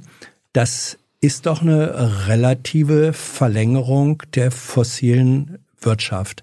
Bist du genauso froh darüber wie Robert Habeck? Ich weiß nicht, wie froh Robert Habeck darüber ist. Ich persönlich finde es eine ziemlich bittere Pille. Robert Habeck hat gesagt, er hätte sich gerne auch noch längere Lieferverträge vorstellen können. Da würde die Pille noch bitterer, nicht? Mhm. Warum macht Also- er das? Naja, also ich, wenn ich richtig informiert bin und wie gesagt, habe ich heute 37 äh, Änderungsanträge noch final verhandelt von mhm. einem Steuergesetz und das ist jetzt ganz, ganz frisch. Ja, also habe ich mir nicht alle Einzelheiten angucken können bisher. Aber wenn ich richtig informiert bin, ist die Menge dessen, was dort eingekauft wird, ungefähr drei Prozent des aktuellen Gasverbrauchs. Wir hatten ja vorher 55 Prozent Abhängigkeit von Russland. Und mein Verständnis wäre jetzt, wir wollen ja bis 2045 klimaneutral sein, dass wir glauben, dass wir halt ausphasen und dass wir halt vielleicht dann, es sind dann ja eben 15 Jahre ab 2026, mhm. wenn ich, dann wäre das ja 2041 und dass man eben äh, bis dahin, wenn man dann noch drei Prozent hat, vier Jahre bevor man dann klimaneutral ist, dann ähm, wäre man da immer noch mit auf dem Pfad. Ich muss es mir, wie gesagt, noch genauer angucken. Aber ich glaube, wenn es sich um diese Größenordnung hält, dann ist es wie so eine Art äh, Grundversorgung, aber wirklich auch nur ein kleiner Teil mit drei Prozent, die wir sichern bis 2041, vier Jahre bevor wir als Deutschland klimaneutral sein wollen. Ich persönlich habe die Hoffnung, und setze mich dafür ein, dass wir es früher schaffen mit der Klimaneutralität. Mhm. Und dann würde ich sogar hoffen, dass auch die Verträge bis 41 irgendwann obsolet werden. Die drei Prozent sind eine kleine Zahl. Wenn man sich aber anguckt, äh, die Menge, die Deutschland da insgesamt kauft, im Vergleich zu der Menge, die China im selben Zeitraum äh, insgesamt kauft, das ist ein Drittel der chinesischen Gasmenge. Aus Und, Katar, meinen Sie? Ja, ja, aus Katar meine ich. Hm. Darfst mich auch ruhig duzen. Okay. Ähm, auch wenn ich der Ältere von uns beiden bin. Ich naja, biete dir das an. Äh, nee, es gilt hier Man sowieso. muss sich ja angucken, ja. glaube ich, nicht aus Katar rein, sondern in Bezug auf die Verbrauchsmengen des Staates selbst. Und deswegen ist ja dieser Vergleich so ein bisschen irreführend und macht es unnötig groß, weil wir müssen es ja auf unseren Gesamtverbrauch beziehen, die Prozentzahl. Ja, aber der Vergleich mit China ist auch, finde ich, gar kein so ganz uninteressanter. Kann ja auch Gut. sein, dass China in Katar gar nichts kaufen würde und trotzdem Doch. viel, viel mehr Gas kauft. Also ich ja, meine ja, ja nur also, in Bezug auf das. Rechenbeispiel, was sagt uns dieser Vergleich? Eigentlich nicht so viel. Na, mir sagt er was. Äh, vielleicht sagt er uns, spricht er unterschiedlich mit uns. so, ähm, Titus Rebhahn sagt dir was, die Person. Den kenne ich. Den mhm. kennst du, ne? War mal Büroleiter äh, von Annalena Baerbock, ist dann mhm. mit Annalena Baerbock ins äh, Auswärtige. Amt mhm. gewechselt und ist ab März Cheflobbyist bei RWE. Wie findest du das? Dazu möchte ich mich nicht äußern. Warum nicht? Ich kenne Titus schon lange und ich möchte nicht über Einzelpersonen sprechen. Ja, aber er ist nicht der Einzige. Also es gibt eine Reihe von äh, mehr oder weniger prominenten Grünen, sowohl von Bundestagsabgeordneten als auch aus dem Apparat, die dann früher oder später in solche äh, Positionen mhm. Äh, in der Wirtschaft gewechselt sind. Ist das prinzipiell ein gutes Modell oder ein bedenkliches? Musst du jetzt nicht über Einzelne reden. Genau, also ich wünsche mir, dass man Ne, jeder kann ja mal auf sein eigenes Leben gucken und sich fragen, wenn man dann in einen Themenbereich zum Beispiel arbeitet, wo man vielleicht gar nicht so gerne drin arbeiten wollte und es eine Chance gibt, in einem anderen äh, Unternehmen oder Ort zu arbeiten, wo man dann seiner Leidenschaft nachgehen kann thematisch, ob man das nicht dann für sich überlegt. Das ist so das eine. Ähm, jeder hat Schritte zu gehen in seinem Leben und Entscheidungen für sich zu treffen. Ähm, das kann man dann die Personen fragen, ähm, die solche Entscheidungen treffen. Es gibt dann den systemischeren Aspekt, den du gerade angesprochen mhm. hast, wo ich äh, schon finde, dass wir in Bezug auf ähm, Wechsel in gewisse Positionen und auch Zeiten, Karenzzeiten, die es dazwischen geben sollte, nachdenken müssen, nicht nur nachdenken, sondern da auch ähm, vielleicht bessere Regelungen machen müssen. Ähm, wo ich nicht genau weiß, ist, bis auf welche Ebene wir das machen wollen. Ja, also ich glaube, wichtig ist beispielsweise bei gewählten Personen, dass wir dort eine Karenzzeit machen. Bei Menschen, die eben in Büros von gewählten Personen gearbeitet haben, habe ich da noch keine abschließende Meinung mhm. zu. Man denkt ja manchmal, wenn Leute einen solchen Jobwechsel vornehmen, ähm, die verkaufen dann ihr persönliches Telefonbuch für teuer Geld, ne? Weil sie gut vernetzt sind weil die neuen Arbeitgeber wissen, oh, der hat da und da Connections. Möchtest du nichts zu sagen. Gut. Ähm, dann wird gefragt, warum sind die Grünen eigentlich nicht in der Lage, ein Tempolimit durchzusetzen? Ich ahne die Antwort, aber sag sie. Im Koalitionsvertrag steht, es wird kein Tempolimit kommen und das war einer der sehr, sehr bitteren Punkte, die wir leider akzeptieren mussten, um überhaupt eine Regierung für Deutschland bilden zu können. Der Fragesteller hat diese Antwort wohl auch geahnt, denn er hat eine Folgefrage. Bereust du die Koalition mit der FDP? Andere fragten, würdest du lieber mit den Linken jetzt regieren? ja, ja. Also nein, ich bereue diese Koalition nicht. Also ich bin da recht analytisch Weil du dir das unterwegs. jetzt auch gar nicht leisten könntest, zu sagen, ich bereue sie nach einem Jahr. Nein. Hm? Also ich hatte eben schon mal erzählt, dass ich bei Gesetzen, wo ich im Einzelnen dann das vielleicht bereuen könnte, ja, oder nicht happy bin, ähm, wie bei der kalten Progression oder Mhm. dem Tankrabatt. Und ich dann im Plenum aufstehe und für die Entscheidung dieser Koalition spreche. Mhm. Ich mir angucke, was wir insgesamt geschafft haben.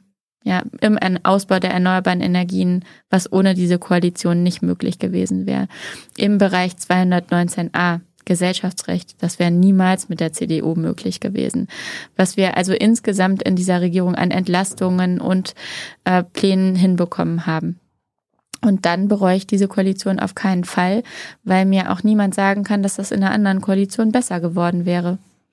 Und ähm, dass wir einen Finanzminister Außerdem ha- schätze ich manche FDP-Kollegen wirklich sehr und freue mich wirklich ehrlich mit ihnen zusammenzuarbeiten. Ja. Das müsste ich nicht sagen, aber das sage ich ganz bewusst. Äh, ja, aber wir haben jetzt einen sehr krea Wort, äh, wortgewaltig kreativen Finanzminister, der dauernd neue Begriffe und Finanzierungsmöglichkeiten findet, um das Wort Schuldenbremse beziehungsweise weitere Aussetzung zu vermeiden. Das ist doch äh, für eine Finanzpolitikerin, für dich eigentlich, ist das nicht entwürdigend? Nee, überhaupt nicht. Warum sollte ich entwürdigt werden durch Äußerungen von Christian Lindner zur Schuldenbremse?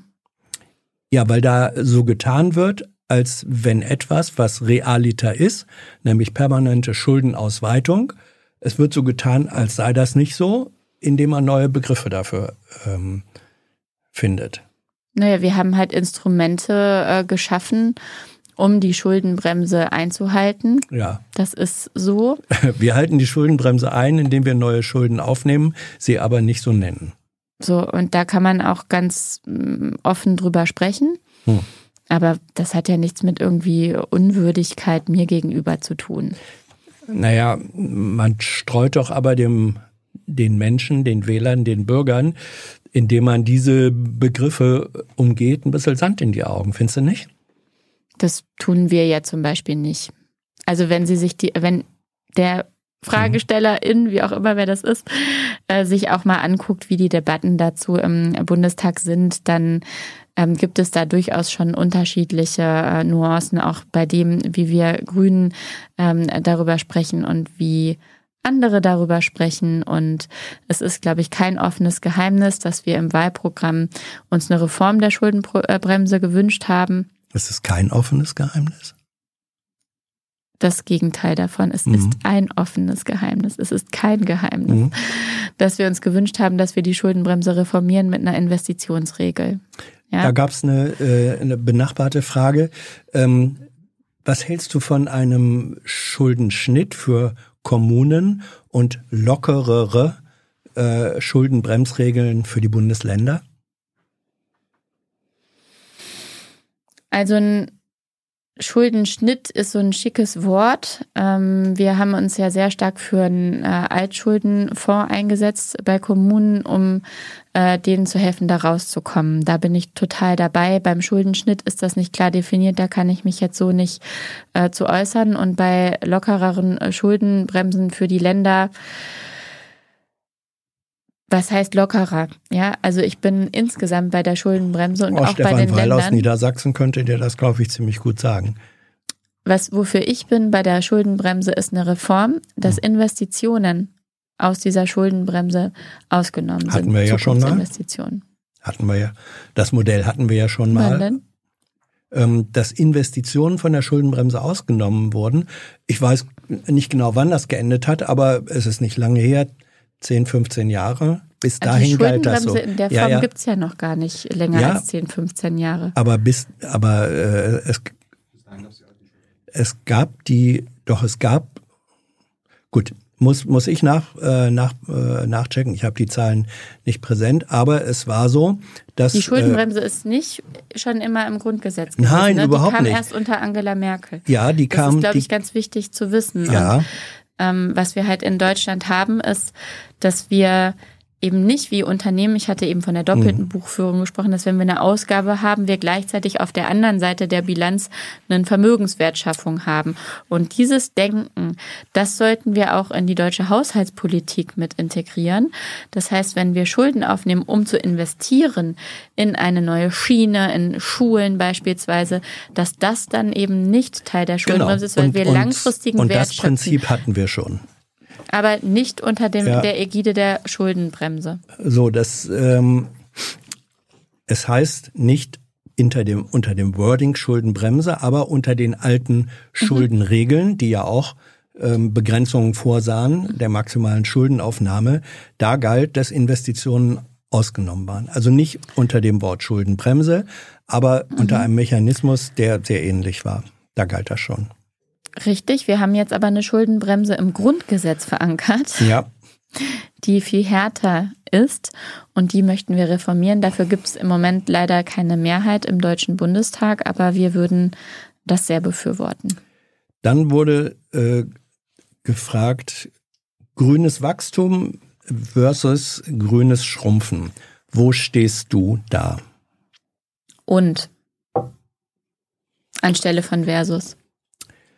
Also man kann gleichzeitig wachsen und schrumpfen, so wie du das äh, am Anfang des Gesprächs sagst. Gesagt, naja, es gibt Bereiche, da wird geschrumpft werden müssen. Aber, und jetzt beziehe ich mich nur mal auf, auf Ulrike Herrmann, die hat sozusagen global angelegt und hat gesagt, ähm, global wird es nicht mit grünem Wachstum gehen, sondern es muss ein grünes Schrumpfen sein. Und global kann man nicht gleichzeitig schrumpfen und wachsen.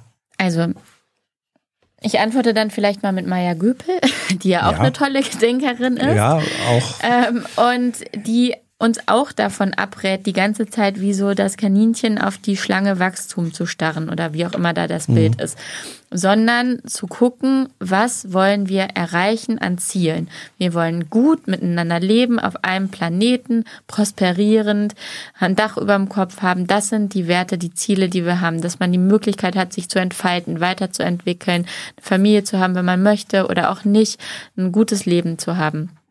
So, ähm, als Mensch wächst man übrigens, man wächst auch geistig weiter. So Wachstum kann ein Mittel sein, um dieses Ziel zu erreichen. Manche Dinge sollten wachsen. Es sollten mehr gute Kitas wachsen in Deutschland. Ja, es sollten mehr gute Bildungseinrichtungen wachsen in Deutschland und auch weltweit.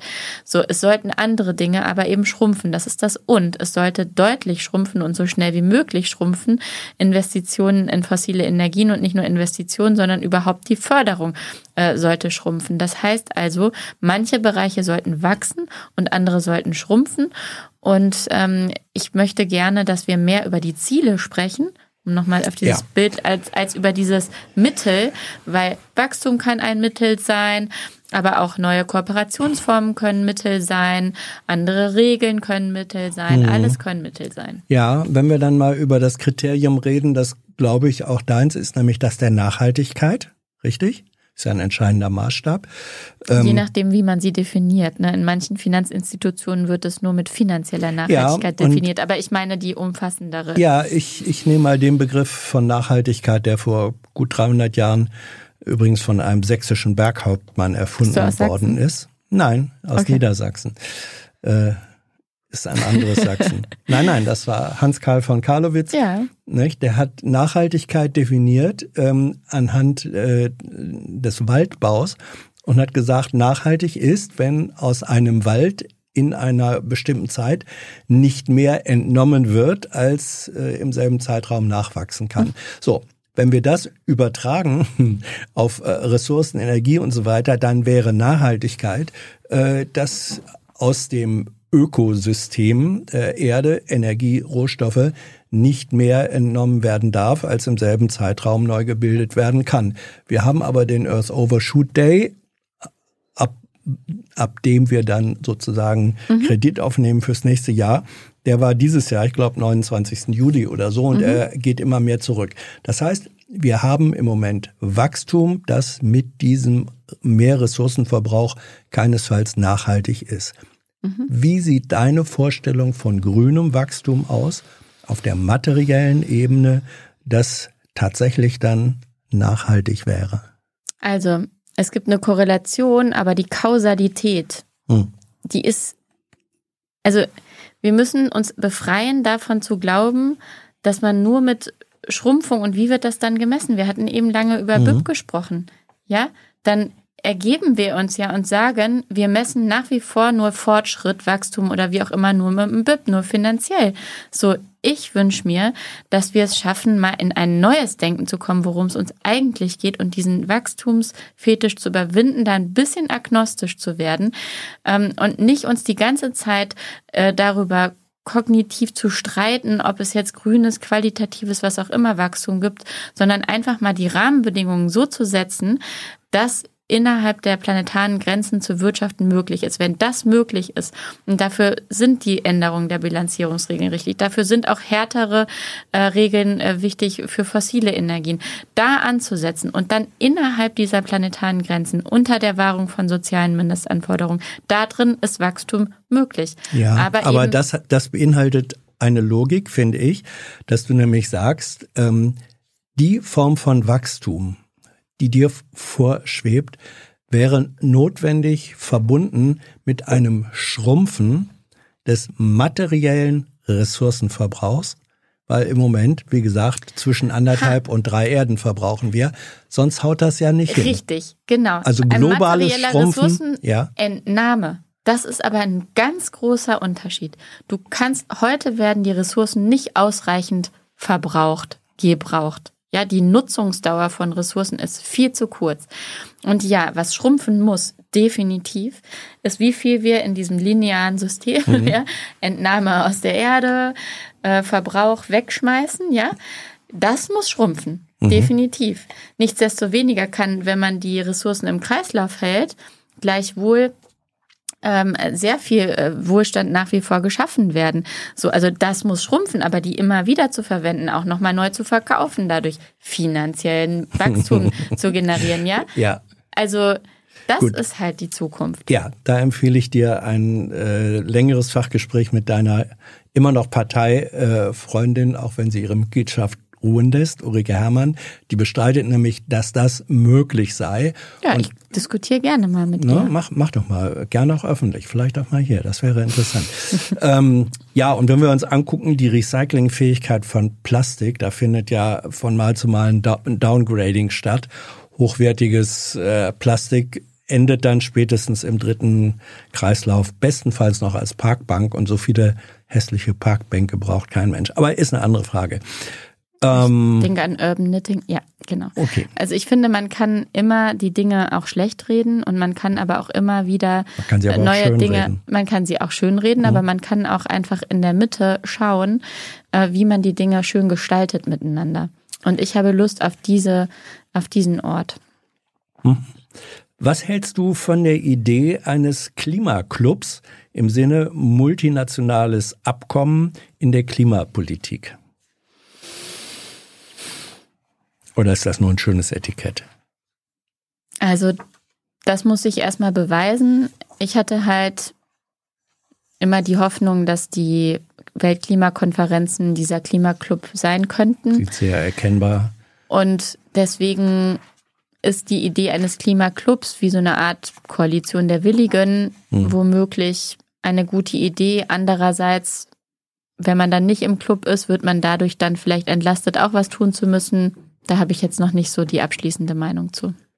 Dann wurde gefragt, für wie wichtig hältst du den Staat bei Forschung, Entwicklung, äh, Schutz der Märkte und als und für die Käufer äh, für neue grüne Branchen? Mhm. Also brauchen wir den, den äh, starken, aktiven Staat, das geht ja über die Schublade Ordoliberalismus hinaus. Aber in der Schublade sehe ich mich ja auch gar nicht. Da hat mich ja irgendwer nur aufgrund einer Frage ähm, reingesteckt. Mhm. Ähm, wie gesagt, werbe ich ja auch äh, für ähm, das Freudige über den Rand von Schubladen hinausschauen. Mhm. Also, wenn man sich mal BioNTech anguckt, ne, dann sind die äh, Forschungsergebnisse, die dann genutzt werden konnten, sehr stark durch staatlich finanzierte Grundlagenforschung bewirkt worden. Absolut. So, und das wurde aus meiner Sicht auch viel zu wenig stolz von der Gesellschaft äh, verkündet und miteinander besprochen, äh, sondern es hat sich irgendwie durchgesetzt, die Wahrnehmung, ha, guckt mal hier, der, das privatwirtschaftliche Unternehmen. Aber dass das ein schönes Beispiel dafür war, dass für Grundlagenforschung, wo man halt nicht von vornherein weiß, hm, was kommt jetzt dabei raus, ist es was Gutes, dass da der Staat reingehen muss. Und ich, ich bin eine, für eine Re, hm, Re-Selbstbewusstseinsschaffung von ja. staatlichen Investitionen. Ja. ja, wir sind viel zu stark gefangen in diesem, oh, der Staat kann ja irgendwie gar nichts und alles, was irgendwie innovativ ist, macht halt nur, ähm, macht halt nur die, die Privatwirtschaft und das stimmt einfach nicht. Mhm. Und das müssen wir überwinden und ich bin sehr dafür, dass wir viel mehr in Innovationen, Grundlagenforschung investieren als Staat. Katharina, jetzt, jetzt habe ich, ich was gesagt, was dich sehr zum Seufzen gebracht hat, womöglich. Ähm, Scheint es mir. Ich halte dich, das halte ich für eine fast naiv zu nennende Aussage. Was denn? Was du eben gesagt hast. Es gibt ja vielleicht einen Grund dafür, warum gerade im Hinblick auf BioNTech ähm, die staatliche Basisfinanzierung der ähm, Entwicklung von Impfstoffen eher zurückhaltend kommuniziert wird. Weil je stärker man diese Basisfinanzierung öffentlich machen würde, desto stärker würde man auch zum Beispiel fordern müssen, dass die dann entwickelten Impfstoffe wenigstens zeitweilig die Patente freigegeben mhm. werden. Oder dass die Preise nicht einfach nur von den mhm. neuen Rechteinhabern ähm, bestimmt werden. Also ich glaube, das ist kein mangelndes Selbstbewusstsein, sondern das ist ein Interessenkalkül, was dafür sorgt, dass diese in der Tat staatliche oder letztlich öffentliche Finanzierung äh, der wissenschaftlichen Grundlagen, dass die so zurückhaltend kommuniziert wird. Naja, da sind ja unterschiedliche Leute, die also des, den Punkt der Naivität äh, weise ich hier sehr, sehr stark zurück. Ich würde mir wünschen, dass wir beides tun. Ich war auch immer für eine Patentfreigabe. Ja. Genau, aber eben BioNTech sollte seinen Fair Share bekommen, was sie da ähm, in Bezug auf privatwirtschaftliches Engagement draufgesattelt haben. Mhm. Keine Frage. Und gleichwohl ist es eigentlich im Endeffekt äh, wie eine öffentlich-privatwirtschaftliche äh, Partnerschaft und man hätte das als gemeinsamen Erfolg feiern können. Und es ist sehr lustig, dass du das Wort der Naivität genannt hast, mhm. auch wieder Maja Göpel. Wenn man diese positiven Visionen sich traut aufzumalen, oder ich bin, ich würde mich als Real-Utopistin bezeichnen, mhm. ja, dann wird man oft in Ein so eine Traumtänzer-Ecke gestellt. Das bin ich aber nicht. Mhm. Ich bin auch nicht naiv. Ich bin auch kein Ökofundi. Doch, ich bin eigentlich, ja. Naiv heißt ja nicht dumm. Real utopisch. Ja. Naja, naiv bedeutet, dass man nicht die Ganzheit der Realität zu erfassen vermag.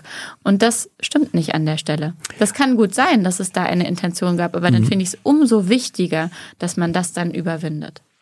Ja, also Realutopistin ist, glaube ich, nur dialektisch äh, zu begreifen. Und Dialektik spricht schon immer gegen Naivität, wenigstens äh, im Denkprozess. Ähm, dann wird gefragt, Schuldenerlass, wir hatten vorhin ähm, Schuldenerlass für Kommunen. Bist du für einen Schuldenerlass für den globalen Süden? Vor allem äh, Afrika im Hinblick auf Zinszahlungen, IWF, Weltbank. Auch da ist wie beim Schuldenschnitt das eine sehr, sehr plakative Forderung. Es gibt eine riesige Verschuldungskrise, die wir im Moment haben. Mhm. Und äh, die Regularien, die wir jetzt haben, reichen überhaupt nicht aus. Auch nicht der Common Framework der G20.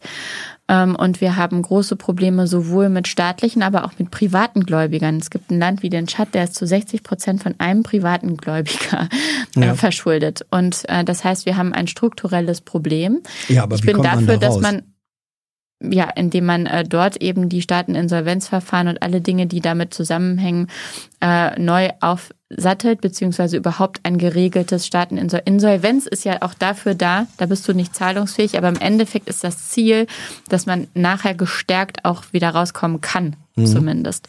So, und da müssen wir ein geregeltes Verfahren bekommen.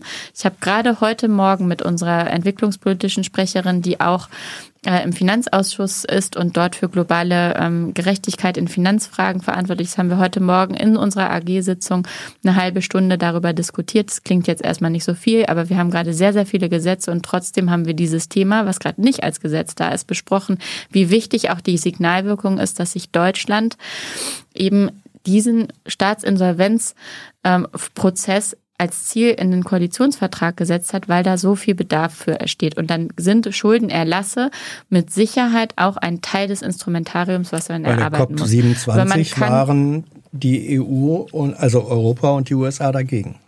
Ja, einen generellen, globalen, für alle sofortigen Schuldenerlass zu machen, ist auch nicht das, was ich gerade beschrieben habe. Aber Schuldenerlasse für einzelne Länder komplett oder teilweise müssen Teil des Instrumentariums werden. Mhm. Dann wurde nochmal gefragt, äh, es geht immer so ein bisschen näher zwischen diesen fundamentalen, den persönlichen Fragen. Mhm. Fliegt man eigentlich aus der Partei, wenn man bei Abstimmungen seinem eigenen Gewissen folgt, statt dem Fraktionszwang? Nein. Nein? Nein. Du hättest das also machen können. Ich werde nicht aus der Partei ausgeschlossen. Hm, aber? Also wenn ich der Empfehlung, also es gibt einen Unterschied zwischen Partei und Fraktion, ja. ne? Du meinst, glaube ich, grad, vielleicht ja, ist die Frage ja auf die Fraktion gemünzt, aber ich werde ja nicht meine Mitgliedschaft bei der Grünen Partei verlieren, weil ich als Abgeordnete ja. meinem ich Gewissen glaube, sie folge. war auf die Fraktion gemünzt. So bei der Fraktion ähm, da unterschreibt man am Anfang einen Vertrag, dass hm. man sich im Wesentlichen an die Fraktionsdisziplin hält. Klingt super hart, finde ich jetzt erstmal so. Ähm, gleichwohl bemerke ich an mir und diejenigen, die mich länger verfolgen, wissen, dass ich in der Partei auch schon mal eine Abstimmung gegen den Bundesvorstand durchgesetzt mhm. habe. Ja, das hat mir, äh, das war schon äh, sportlich, weil das nicht so oft vorkommt und ähm, also ich kann schon sehr stark mich dafür einsetzen, ähm, wenn ich von etwas überzeugt bin, ähm, dafür auch zu kämpfen und auch für Mehrheiten ähm, zu kämpfen. Mhm. Ich bin aber nicht davon überzeugt, dass mein regelmäßiges abweichendes Abstimmverhalten zu irgendeiner positiven Veränderung führt, außer dass ich hier heute mit einem reineren Gewissen sitzen kann. Aber andererseits falle ich da mit unseren Verhandlerinnen, die eben mit Kompromissen rauskommen, ja, wo sowohl dann die FDP und die SPD und wir bei manchen Dingen nicht so gerne zustimmen würden oder Einzelpersonen. Aber ich fall doch meinen eigenen Verhändlerinnen, die diese Kompromisse gemacht haben, dann in den Rücken, wenn ich sage, ich stimme jetzt aber nur für das, was ich gut finde. Mhm.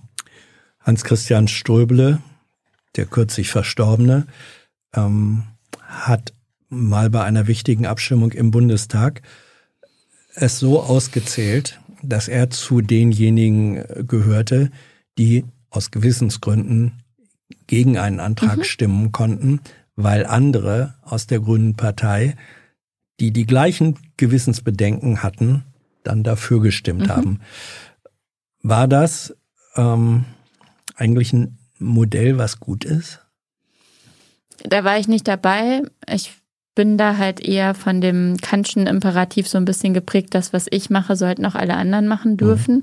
Und dann hätte ich mich vielleicht, ich weiß aber nicht, worum es ging. Ja, das mhm. sind, es gibt wirklich Punkte, die sind Gewissensentscheidungen. Und da ist es auch total, da gibt's dann auch keine Fraktions, ja. da gibt's auch keine Fraktionsdisziplin. Und gerade bei den Kriegseinsätzen gibt es da ein sehr starkes Bewusstsein dafür, dass man da wirkliche Gewissenskonflikte hat und haben kann. Und wir hatten jetzt auch beim äh, Sonderverfahren Sondervermögen der Bundeswehr mehr, also die Nachfolgerin von Hans-Christian hm. Stöbele, die stimmt auch fast immer irgendwie mit Nein. Die hat halt auch ein Direktmandat, wie auch immer. Das ist äh, so zu beobachten an den Abstimmungsergebnissen.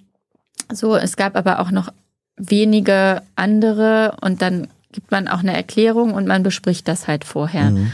So, und da wird niemand ausgeschlossen. Außerdem geht das auch gar nicht, weil man gewählt ist vom ja, ja. Volk. Ne? der Abgeordnete ist nur seinem Gewissen verantwortlich. Steht, und das hat auch einen großen Charme. Steht, glaube ich, im Grundgesetz. Ähm, was hältst du von den sogenannten Klimaklebern? Sind die radikal genug? Oder zu radikal? ich finde super schade, dass dieser Begriff Klimakleber deswegen auch so genannt so sage ich mal sagen wir von den Aktivisten der letzten Generation und ihren Maßnahmen. Mhm. Äh, da würde ich gerne mit zwei Perspektiven drauf antworten. Das eine ist, dass ich die Motive und die Frustration wirklich einfach sehr nachvollziehen kann. Ja, also dass man so frustriert ist davon, wie wenig geht. Ich meine, ich hatte hier, ich mhm. zähle die Stunden jetzt nicht mehr, aber äh, für mich ist es auch nicht komplett einfach, hier äh, zu verteidigen, diese ganzen Kompromisse. Ja. Und Aber ich, ich kenne, richtig, ich tue es aus mhm. Überzeugung und ich sage trotzdem, es ist nicht komplett einfach. Ich kann aber eben auch verstehen, wenn man jetzt, ich, ich habe aber das große Privileg, das große Geschenk, dass ich tagtäglich versuchen kann, diese, diese Entscheidungen, die wir politisch treffen, ins Positive zu verändern. Das tue ich mit jeder Faser meines Körpers. So, und dann muss ich auch sehen, wo diese Macht der Fasern meines Körpers ein Ende hat, aber ich kann an einer mitentscheidenden Stelle tatsächlich was bewirken. Wenn ich jetzt eben ähm, mir angucke, äh, wahrscheinlich sind diejenigen, die AktivistInnen bei der letzten Generation sind, sind nicht an den Stellen, wo sie wirklich diese Entscheidungen mittreffen können. Ja, die können dann eine Wahlentscheidung treffen, alle vier Jahre. Äh, da ist dann im Endeffekt bei der letzten Wahl 14,8 Prozent für die Grünen bei rausgekommen. Deswegen wird es auf gar keinen Fall die reine Lehre des 1,5 Grad Fahrts geben. So, und dann kann man schon ganz schön extrem frustriert von der Politik Deutschlands und der Weltgemeinschaft sein, wenn man nämlich die Analyse kennt, die ich kenne, dass wir noch ungefähr 400 Gigatonnen CO2 ausstoßen dürfen, bis wir bei 1,5 ja, Grad sind. Ist das Budget. Und äh, wenn wir uns angucken, dass Deutschland ähm, jetzt gab es Corona-Updates, aber irgendwas zwischen, glaube ich, 800 und 900 Millionen pro Jahr ausstößt und wir das runterrechnen auf unser Budget, was wir noch übrig haben, dann sind wir eigentlich bei unter zehn Jahren, dass wir noch was ausstoßen dürfen. Und ja. wir haben ein Klimaziel von 2045, das ist nach Adam Riese noch 23 Jahre. So, ähm, jetzt weiß man auch, dass das jetzt nur linear gedacht ist und nicht regressiv, also dass die Kurve natürlich dann auch irgendwann nochmal schneller anders gehen könnte. Aber äh, ich kann also total nachvollziehen, dass man mehr Bewusstsein schaffen will. Mhm. Teile ich jetzt die Aktionen? Nein. Hast du jetzt meine Antwort ge gegeben schon? Sie liegt nahe. ähm, also, es gibt halt das Problem, das ich, was ich eben mit den Behaarungskräften genannt habe. Ich ähm, befürchte gerade, dass wir dadurch dass es so Aktionen sind, die im Endeffekt an der Sache nichts verändern, die Beharrungskräfte bestärken darin, sich so zurückzulehnen und zu sagen, guck mal, das sind ja alles doofe Radikalisten, wir müssen doch eigentlich gar nichts tun. Ja, das sind dann, äh, so, dann fühlt man sich eher bestärkt, dann hat man wieder so eine Stellvertreterdebatte, aber es ist doch total doof, ähm, jetzt irgendwie sich an der Straße festzukleben. Es ist doch total, also das geht überhaupt nicht mit der, ich finde, mit der Kunst, wie auch immer. Aber man, man muss dann nicht weiter über das Klima reden, weil diese Aktionen so provozieren, dass alle nur noch über die Aktionen reden und nicht über das Problem. Und ich will niemandem dort von der letzten Generation das zuschieben. Aber das ist einfach ein Effekt. Das ist dieser zweite Punkt, den ich halt an der Stelle beobachte. Dass wir dadurch auch, in Stellvertreterdebatten ja, kommen. es wird aber auch Und gleichzeitig mehr wieder über die Gründe für die Aktion gesprochen. Das findet ja auch statt. Wenn das stattfindet, findet ja. Ich möchte gerne, dass wir mehr, aber konstruktiv, wir müssen und das ist halt das Wesen der Demokratie, die ich übrigens sehr liebe. Wir brauchen über 50 Prozent, um Entscheidungen zu treffen. Und wir hatten bei, also wir Grüne hm. hatten nur 14,8 beim letzten Mal. So. Und äh, wir müssen Menschen überzeugen. Wir müssen sie begeistern für Veränderung. Und viele Menschen fühlen sich gerade dadurch eben nicht begeistert. So, und wie gesagt, ich kann das verstehen und jeder versucht eben mit seinen Mitteln, die er für überzeugend hält, das zu tun. Ich würde es nicht machen. Hast du schon mal Lobbyisten aus deinem Büro geschmissen? Nee. Aber ich lasse nicht jeden rein. Welches war dann äh, sozusagen die größte Zumutung durch Lobbyisten? Du musst ja keine Namen nennen.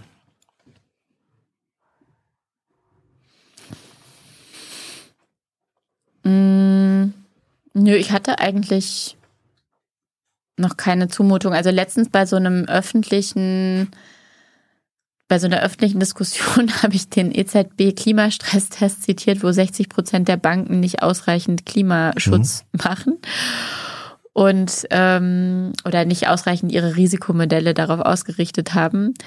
Und dann hat doch tatsächlich ein äh, Vertreter eines äh, Verbands aus der Finanzbranche dann äh, das alles irgendwie äh, schlecht geredet, wie die EZB da analysiert hätte und und alle würden doch total viel machen und, und und das fand ich dann schon sehr schwach. So, aber es gab aber nie ein direktes, ich sag jetzt mal unmoralisches Angebot in dieser Definition des Begriffs an dich von Lobbyseite. Nee.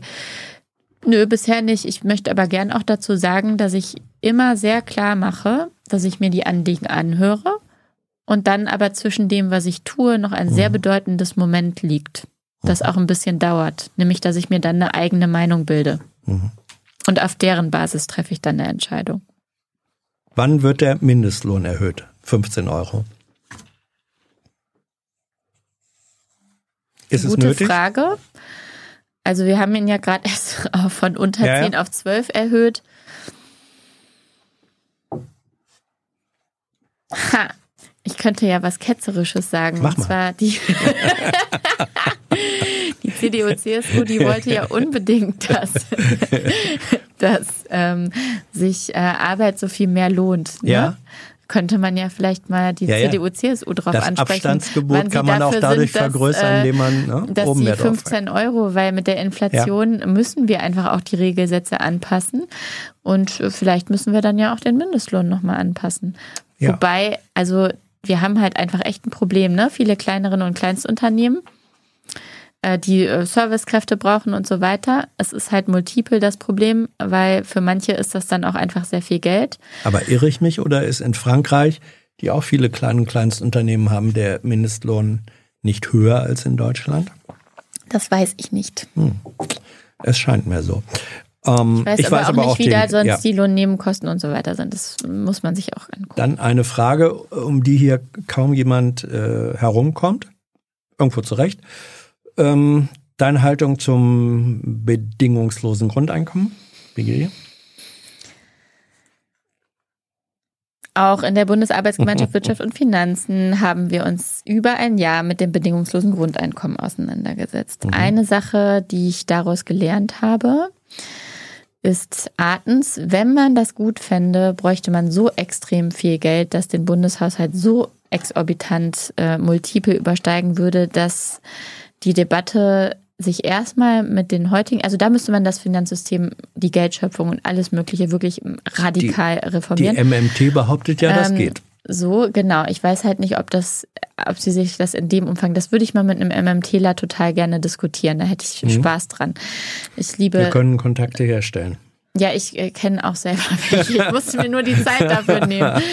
Äh, so, nichtsdestoweniger, nichtsdestoweniger ähm, bin ich also wir hatten dann auch mein Grundeinkommen e.V. Mhm. dabei und so. Und was ich halt so das Schöne fand, ähm, was ich gelernt habe, ist dieses Hängematten-Thema, wie unfassbar falsch das ist. Ich war auch sehr, sehr gut vorbereitet zu reagieren auf äh, Merzens Paternalismus-Themen. Äh, ich finde eher die Sanktionen paternalistisch. Der Staat sagt seinen bösen, bösen erwachsenen Kindern, die nicht arbeiten, wie böse, böse sie sind. Ähm, so motiviert Aber man Menschen jetzt nicht. Jetzt sind wir beim Bürgergeld. Schrägstrich so, Hartz IV naja, plus. Genau, worauf hm. ich hinaus wollte. Wir sind gelandet, nicht bei einer generellen Forderung ähm, äh, eines bedingungslosen Grundeinkommens, sondern wir sind gelandet in unserem äh, BAG-Prozess, dabei die Hinzuverdienstmöglichkeiten deutlich zu verbessern, die Sanktionen abzuschaffen, das Schonvermögen zu erhöhen für sehr vieles, was jetzt ins Bürgergeld eingeflossen ist und leider aber von der Union äh, einigermaßen auch zum Teil erodiert wurde. Insgesamt haben wir aber einen großen Schritt in eine richtige Richtung gemacht. Aber BGE, nee. Also auch da, ne? Das ist wie bei der Übergewinnsteuer, wo niemand ein Konzept hatte und alle über die Übergewinnsteuer gesprochen haben. Auch das BGE gibt es nicht. Dann wird gesagt, es gab doch ein BGE-Experiment in mhm. Finnland. Ich glaube, die haben nur 450 Euro im Monat bekommen. Äh, in Deutschland ist das BGE-Experiment mit 1000 oder 1200 Euro. Es gibt noch nicht das BGE und deswegen kann ich auch nicht sagen, dass ich für das BGE bin, sondern dass ich Aspekte der Grundhaltung dem Menschen gegenüber und Aspekte der Grundsicherung daraus gut finde. Aber das BGE, was es eben nicht gibt, kann ich so einfach nicht pauschal befürworten. Auch nochmal zum Thema reale Utopie. Findest du es generell in Ordnung, mit Wohnraum Profit zu machen?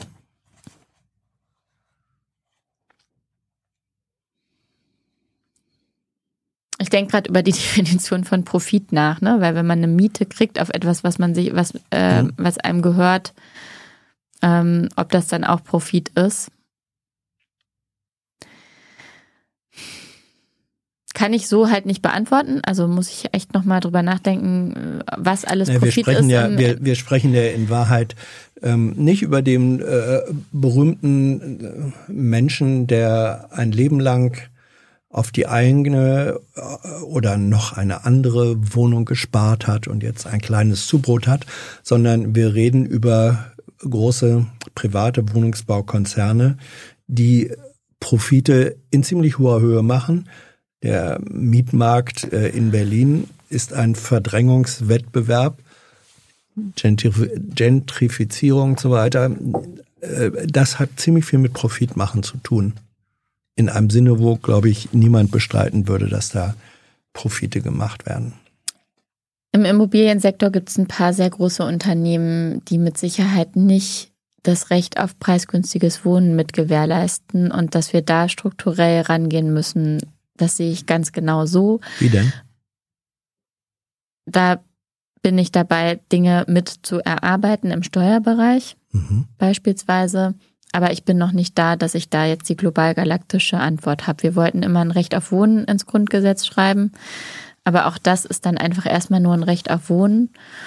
Und wie man das komplett mit Wohngemeinnützigkeit und mit äh, mehr genossenschaftlichem Wohnen und ähm, so hin, hinbekommen kann, wie man auch mit den bestehenden Großkonzernen umgehen kann, äh, da würde ich mich gerne nochmal mehr konzeptionell mit beschäftigen, bevor ich hier ganz klare Maßnahmen, das sind meine drei Gesetzesvorgaben, hier benennen kann. Gut, das war jetzt die Ankündigung oder die Zusage für einen weiteren Besuch hier, wenn ich das richtig verstehe. Dankeschön. Wenn ich nochmal kommen darf, mhm. das müsst ihr entscheiden. Ja. Basiert Und ja immer darauf, dann in der Nacht man vor ein bisschen mehr. ja. Äh, es gibt ja Einladungen, die ausgesprochen werden. Es gibt Menschen, die Einladungen annehmen müssen, wenn sie ausgesprochen werden. Sonst gibt es hier keine Gespräche. Was ist denn, nächste Frage, und wir sind jetzt bei den letzten dreien, ähm, was ist dein Zielsteuersatz für die Erbschaftssteuer? Das du hast wir, vorhin schon gesagt, sagen, du möchtest nicht. bitte zurück ja, ich und hab, guck die ich, lange ich habe das, ich habe das. Guck mal, ich, ja, ja, ich stelle ja die Frage deswegen, weil Frage. es ja, weil es ja sein kann, ähm, dass du dir inzwischen äh, Nein, etwas überlegt hast. Ich werde keine Zahlen nennen. Immer noch nicht. ähm, was hältst du von den Teilprivatisierungsplänen von kritischer Infrastruktur in Berlin? Die grüne Finanzministerin Bayerz möchte das gerne. Ähm, ich kenne mich gerade äh, mit nee, den Nicht in Berlin, sorry, in Baden-Württemberg. Da weiß ich leider nicht, worum. Also Daniel Bayers ist mhm. in Baden-Württemberg. Ja. Ich weiß gerade nicht, um welche kritische Infrastruktur es geht und ich kann die Frage einfach nicht beantworten. Gut, das ist ja auch möglich. Ähm, die letzte Frage. Du bist ja auch Bankerin. Nee. Doch. Ich bin Finanzbetriebswirtin. Du bist Bankerin, da du im Verwaltungsrat der Kreditanstalt ah. für Wiederaufbau sitzt.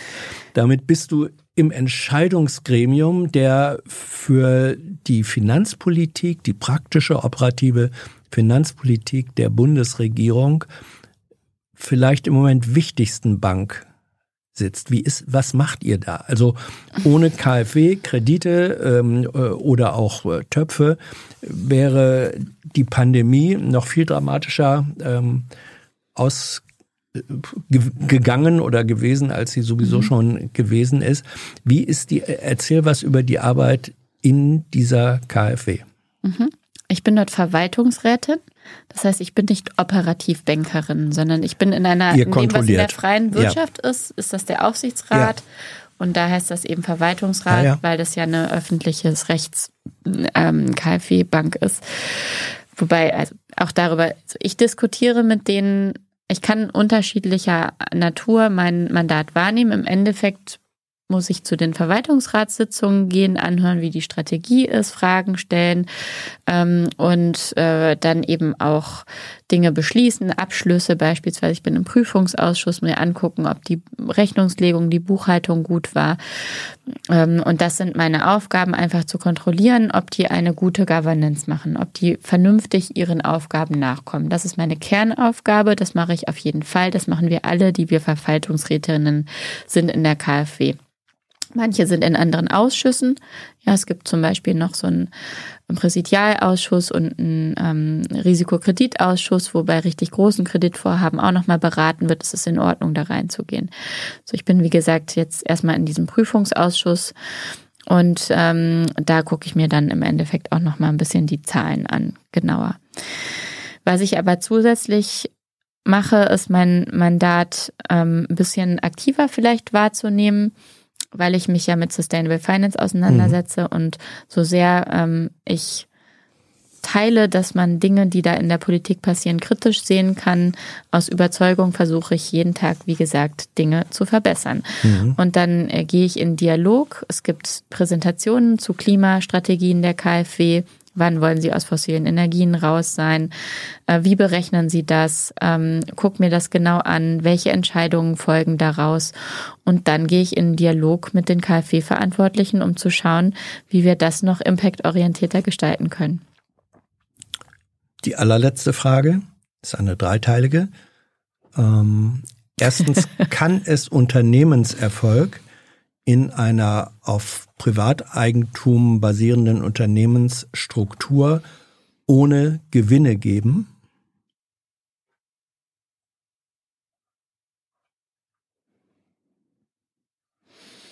Also komplett ohne, ne? Mhm. Ja, man kann theoretisch natürlich immer ähm, Break-Even, also dass man das alleine halt die, die Einnahmen, die Kosten decken, wirtschaften. Es ist halt nicht ganz so stabil wahrscheinlich, weil man ja Gewinne oft auch braucht, um neu zu investieren. Aber man kann natürlich auch das als Betriebs... Also theoretisch ist das möglich, ja. Praktisch wohl eher nicht. Also bei Daraus, den Gewinnen muss man auch ja. immer so ein bisschen gucken. Ähm, also Gewinngenerierung mhm. finde ich total gut und in Ordnung, ne? macht Investitionskraft etc. Auch nur dann kann man Steuern erheben, ne? Ja, ja. Zum Beispiel, um Jedenfalls den Staat mit zu, mit zu finanzieren. Ja. Manche behaupten ja jetzt, Steuererheben sei Raub. Ich finde, das ist eine antidemokratische Haltung, weil äh, Steuern ja dazu beitragen, dass wir Kindergärten das sagen und meistens diejenigen, die äh, nicht so gerne Steuern zahlen möchten. Ja, aber ich finde es auch Demokratie erodierend. Ja. So, aber äh, genau, und ähm, was ich halt problematisch sehe, ist die Maximierung. Und vielleicht ist das auch beim Wachstum nochmal mit so einem Punkt. Wenn man immer danach strebt, mehr, mehr, mehr und nie ist ja. es genug, das ist ein Problem. Wir, wir, wie gesagt, das ist eine dreiteilige Frage. Also wenn wir, du sagst ja eben, war deine These, Gewinn generieren an sich, äh, findest du eigentlich ganz schick. So, dann ist die, die Anschlussfrage, woraus resultieren dann die so generierten Gewinne? Aus dem Mehrwert, den ich als Unternehmen kreiere, dadurch, mhm. dass ich meine Dienstleistung oder mein Produkt gebaut habe. Mhm. Und weil jemand bereit ist, mir dafür diesen Preis zu bezahlen. Und bedeutet, läuft das nicht darauf hinaus, dass auch in einer ökosozialen Ökonomie ein Wachstumszwang systemimmanent ist? Weil sonst diese Art der Mehrwerterzeugung und Ausschüttung gar nicht möglich ist? Wir kommen ja jetzt wieder auf dieses Wachstumsthema zurück. Ja, ja. Und äh, wenn jetzt alle Unternehmen immer nur Gewinne machen müssten, mhm. so, ja, dann gibt es ein Wachstum. Aber es gibt auch Unternehmen, die schrumpfen und die eingehen werden. Ja. Das heißt, ja, in manchen Unternehmen ist womöglich ein Wachstums Gedanke mit enthalten, aber ich habe auch für mein Buch ähm, ein Kollektiv interviewt, die sagen, nö, manch, wir, wir schrumpfen jetzt lieber. Mhm. So, und die können trotzdem Gewinne machen, die können sich aber auch entschließen, dass sie nächstes Jahr weniger einnehmen. Also dieser Zwang äh, ist nicht unbedingt vorhanden. Du kannst auch Gewinne machen und trotzdem dein Unternehmen kleiner machen, wenn du möchtest. Ob das eine Perspektive für die deutsche Wirtschaft wird, ich weiß das nicht. Das habe ich nicht so gesagt. ich denke ja selbstständig weiter. Ähm, Katharina, danke, danke Hans. sehr. Ähm, ja. Weißt du eigentlich, weil ihr ja auch über Club of Rome und so weiter ja. gesprochen habt, äh, Fun Fact, weißt du, wer die ähm, Studie Grenzen des Wachstums, dann war das 1972, glaube ich. 72 hm, was? Weißt du, wer die finanziert hat? Nee. Rate mal. Die Deutsche Bank. Nicht schlecht. Die VW-Stiftung. Ah ja, interessant. Kam aus der Automobilindustrie. Dennis Gut. Midos hat erzählt, also wir sind eh schon durch. Ja, ja, wir sind äh, nicht wirklich durch. Es Ach ist so, ja auch live. Dennis, Dennis ne? Midos, stimmt. Äh, Dennis Midos hat tatsächlich letzte Woche erzählt, dass er damals dachte, als er den Vortrag hält, alle gehen raus, weil sie denken, sie wissen das eh schon, mhm. was er sagt. Er dachte überhaupt nicht, dass das so die News wäre. Mhm. Das fand ich ganz spannend. Ja. Und wir reden 50 Jahre später immer noch darüber. Ja, und zwar in verschärfter Form. Ja. Das zeigt, Sie haben damals Recht gehabt und haben heute noch viel mehr Recht. Mhm. Mal sehen. Ich glaube aber, dass die Lösung eben nicht im Recht haben besteht, sondern darin, dass wir gemeinsam Lösungen finden. Und da brauchen wir auch das, was er auch vorgeschlagen hat, systemisches Denken. Ja. Und Handeln. Ja, wobei die Grenzen des Systems äh, auch manchmal im eigenen Kopf liegen. Wenn man sagt, genau. Realpolitik kann auch eine Systemgrenze sein. Gut, aber das ist jetzt wieder ein ganz anderes Thema. Ähm, Katharina, danke Hans. dir für deine Zeit, deine, nach einem langen Arbeitstag, das wissen wir äh, zu schätzen, dass du dann hier Rede und Antwort stehst. Tun ja nicht alle deiner Parteifreundinnen Parteifreunde. Ist das so? Ähm, das ist so, leider, ja. Hm. Ich habe immer gehofft, dass ihr mich mal fragt, ob ja, ich kommen darf. Ja, also wenn du weitere ähm, Menschen aus deiner Ecke weißt, die was zu sagen hätten. Natürlich haben alle was zu sagen, aber in besonderer Weise ähm, mach ihnen Mut, wenn sie Einladungen erhalten. Ich habe schon eine mhm. ganz konkrete Idee. Oh ja. aber ich frage sie erstmal. Ja, das ist, äh, ist immer gut. Gut. Also, Dankeschön für deine Zeit, deine Antworten. Danke für euer Interesse, eure Fragen und ja, eure Unterstützung, weil ihr wisst es, ähm, ohne die gäbe es dieses Format nicht. Der Abspann verrät euch mehr. Bis bald. Tschüss.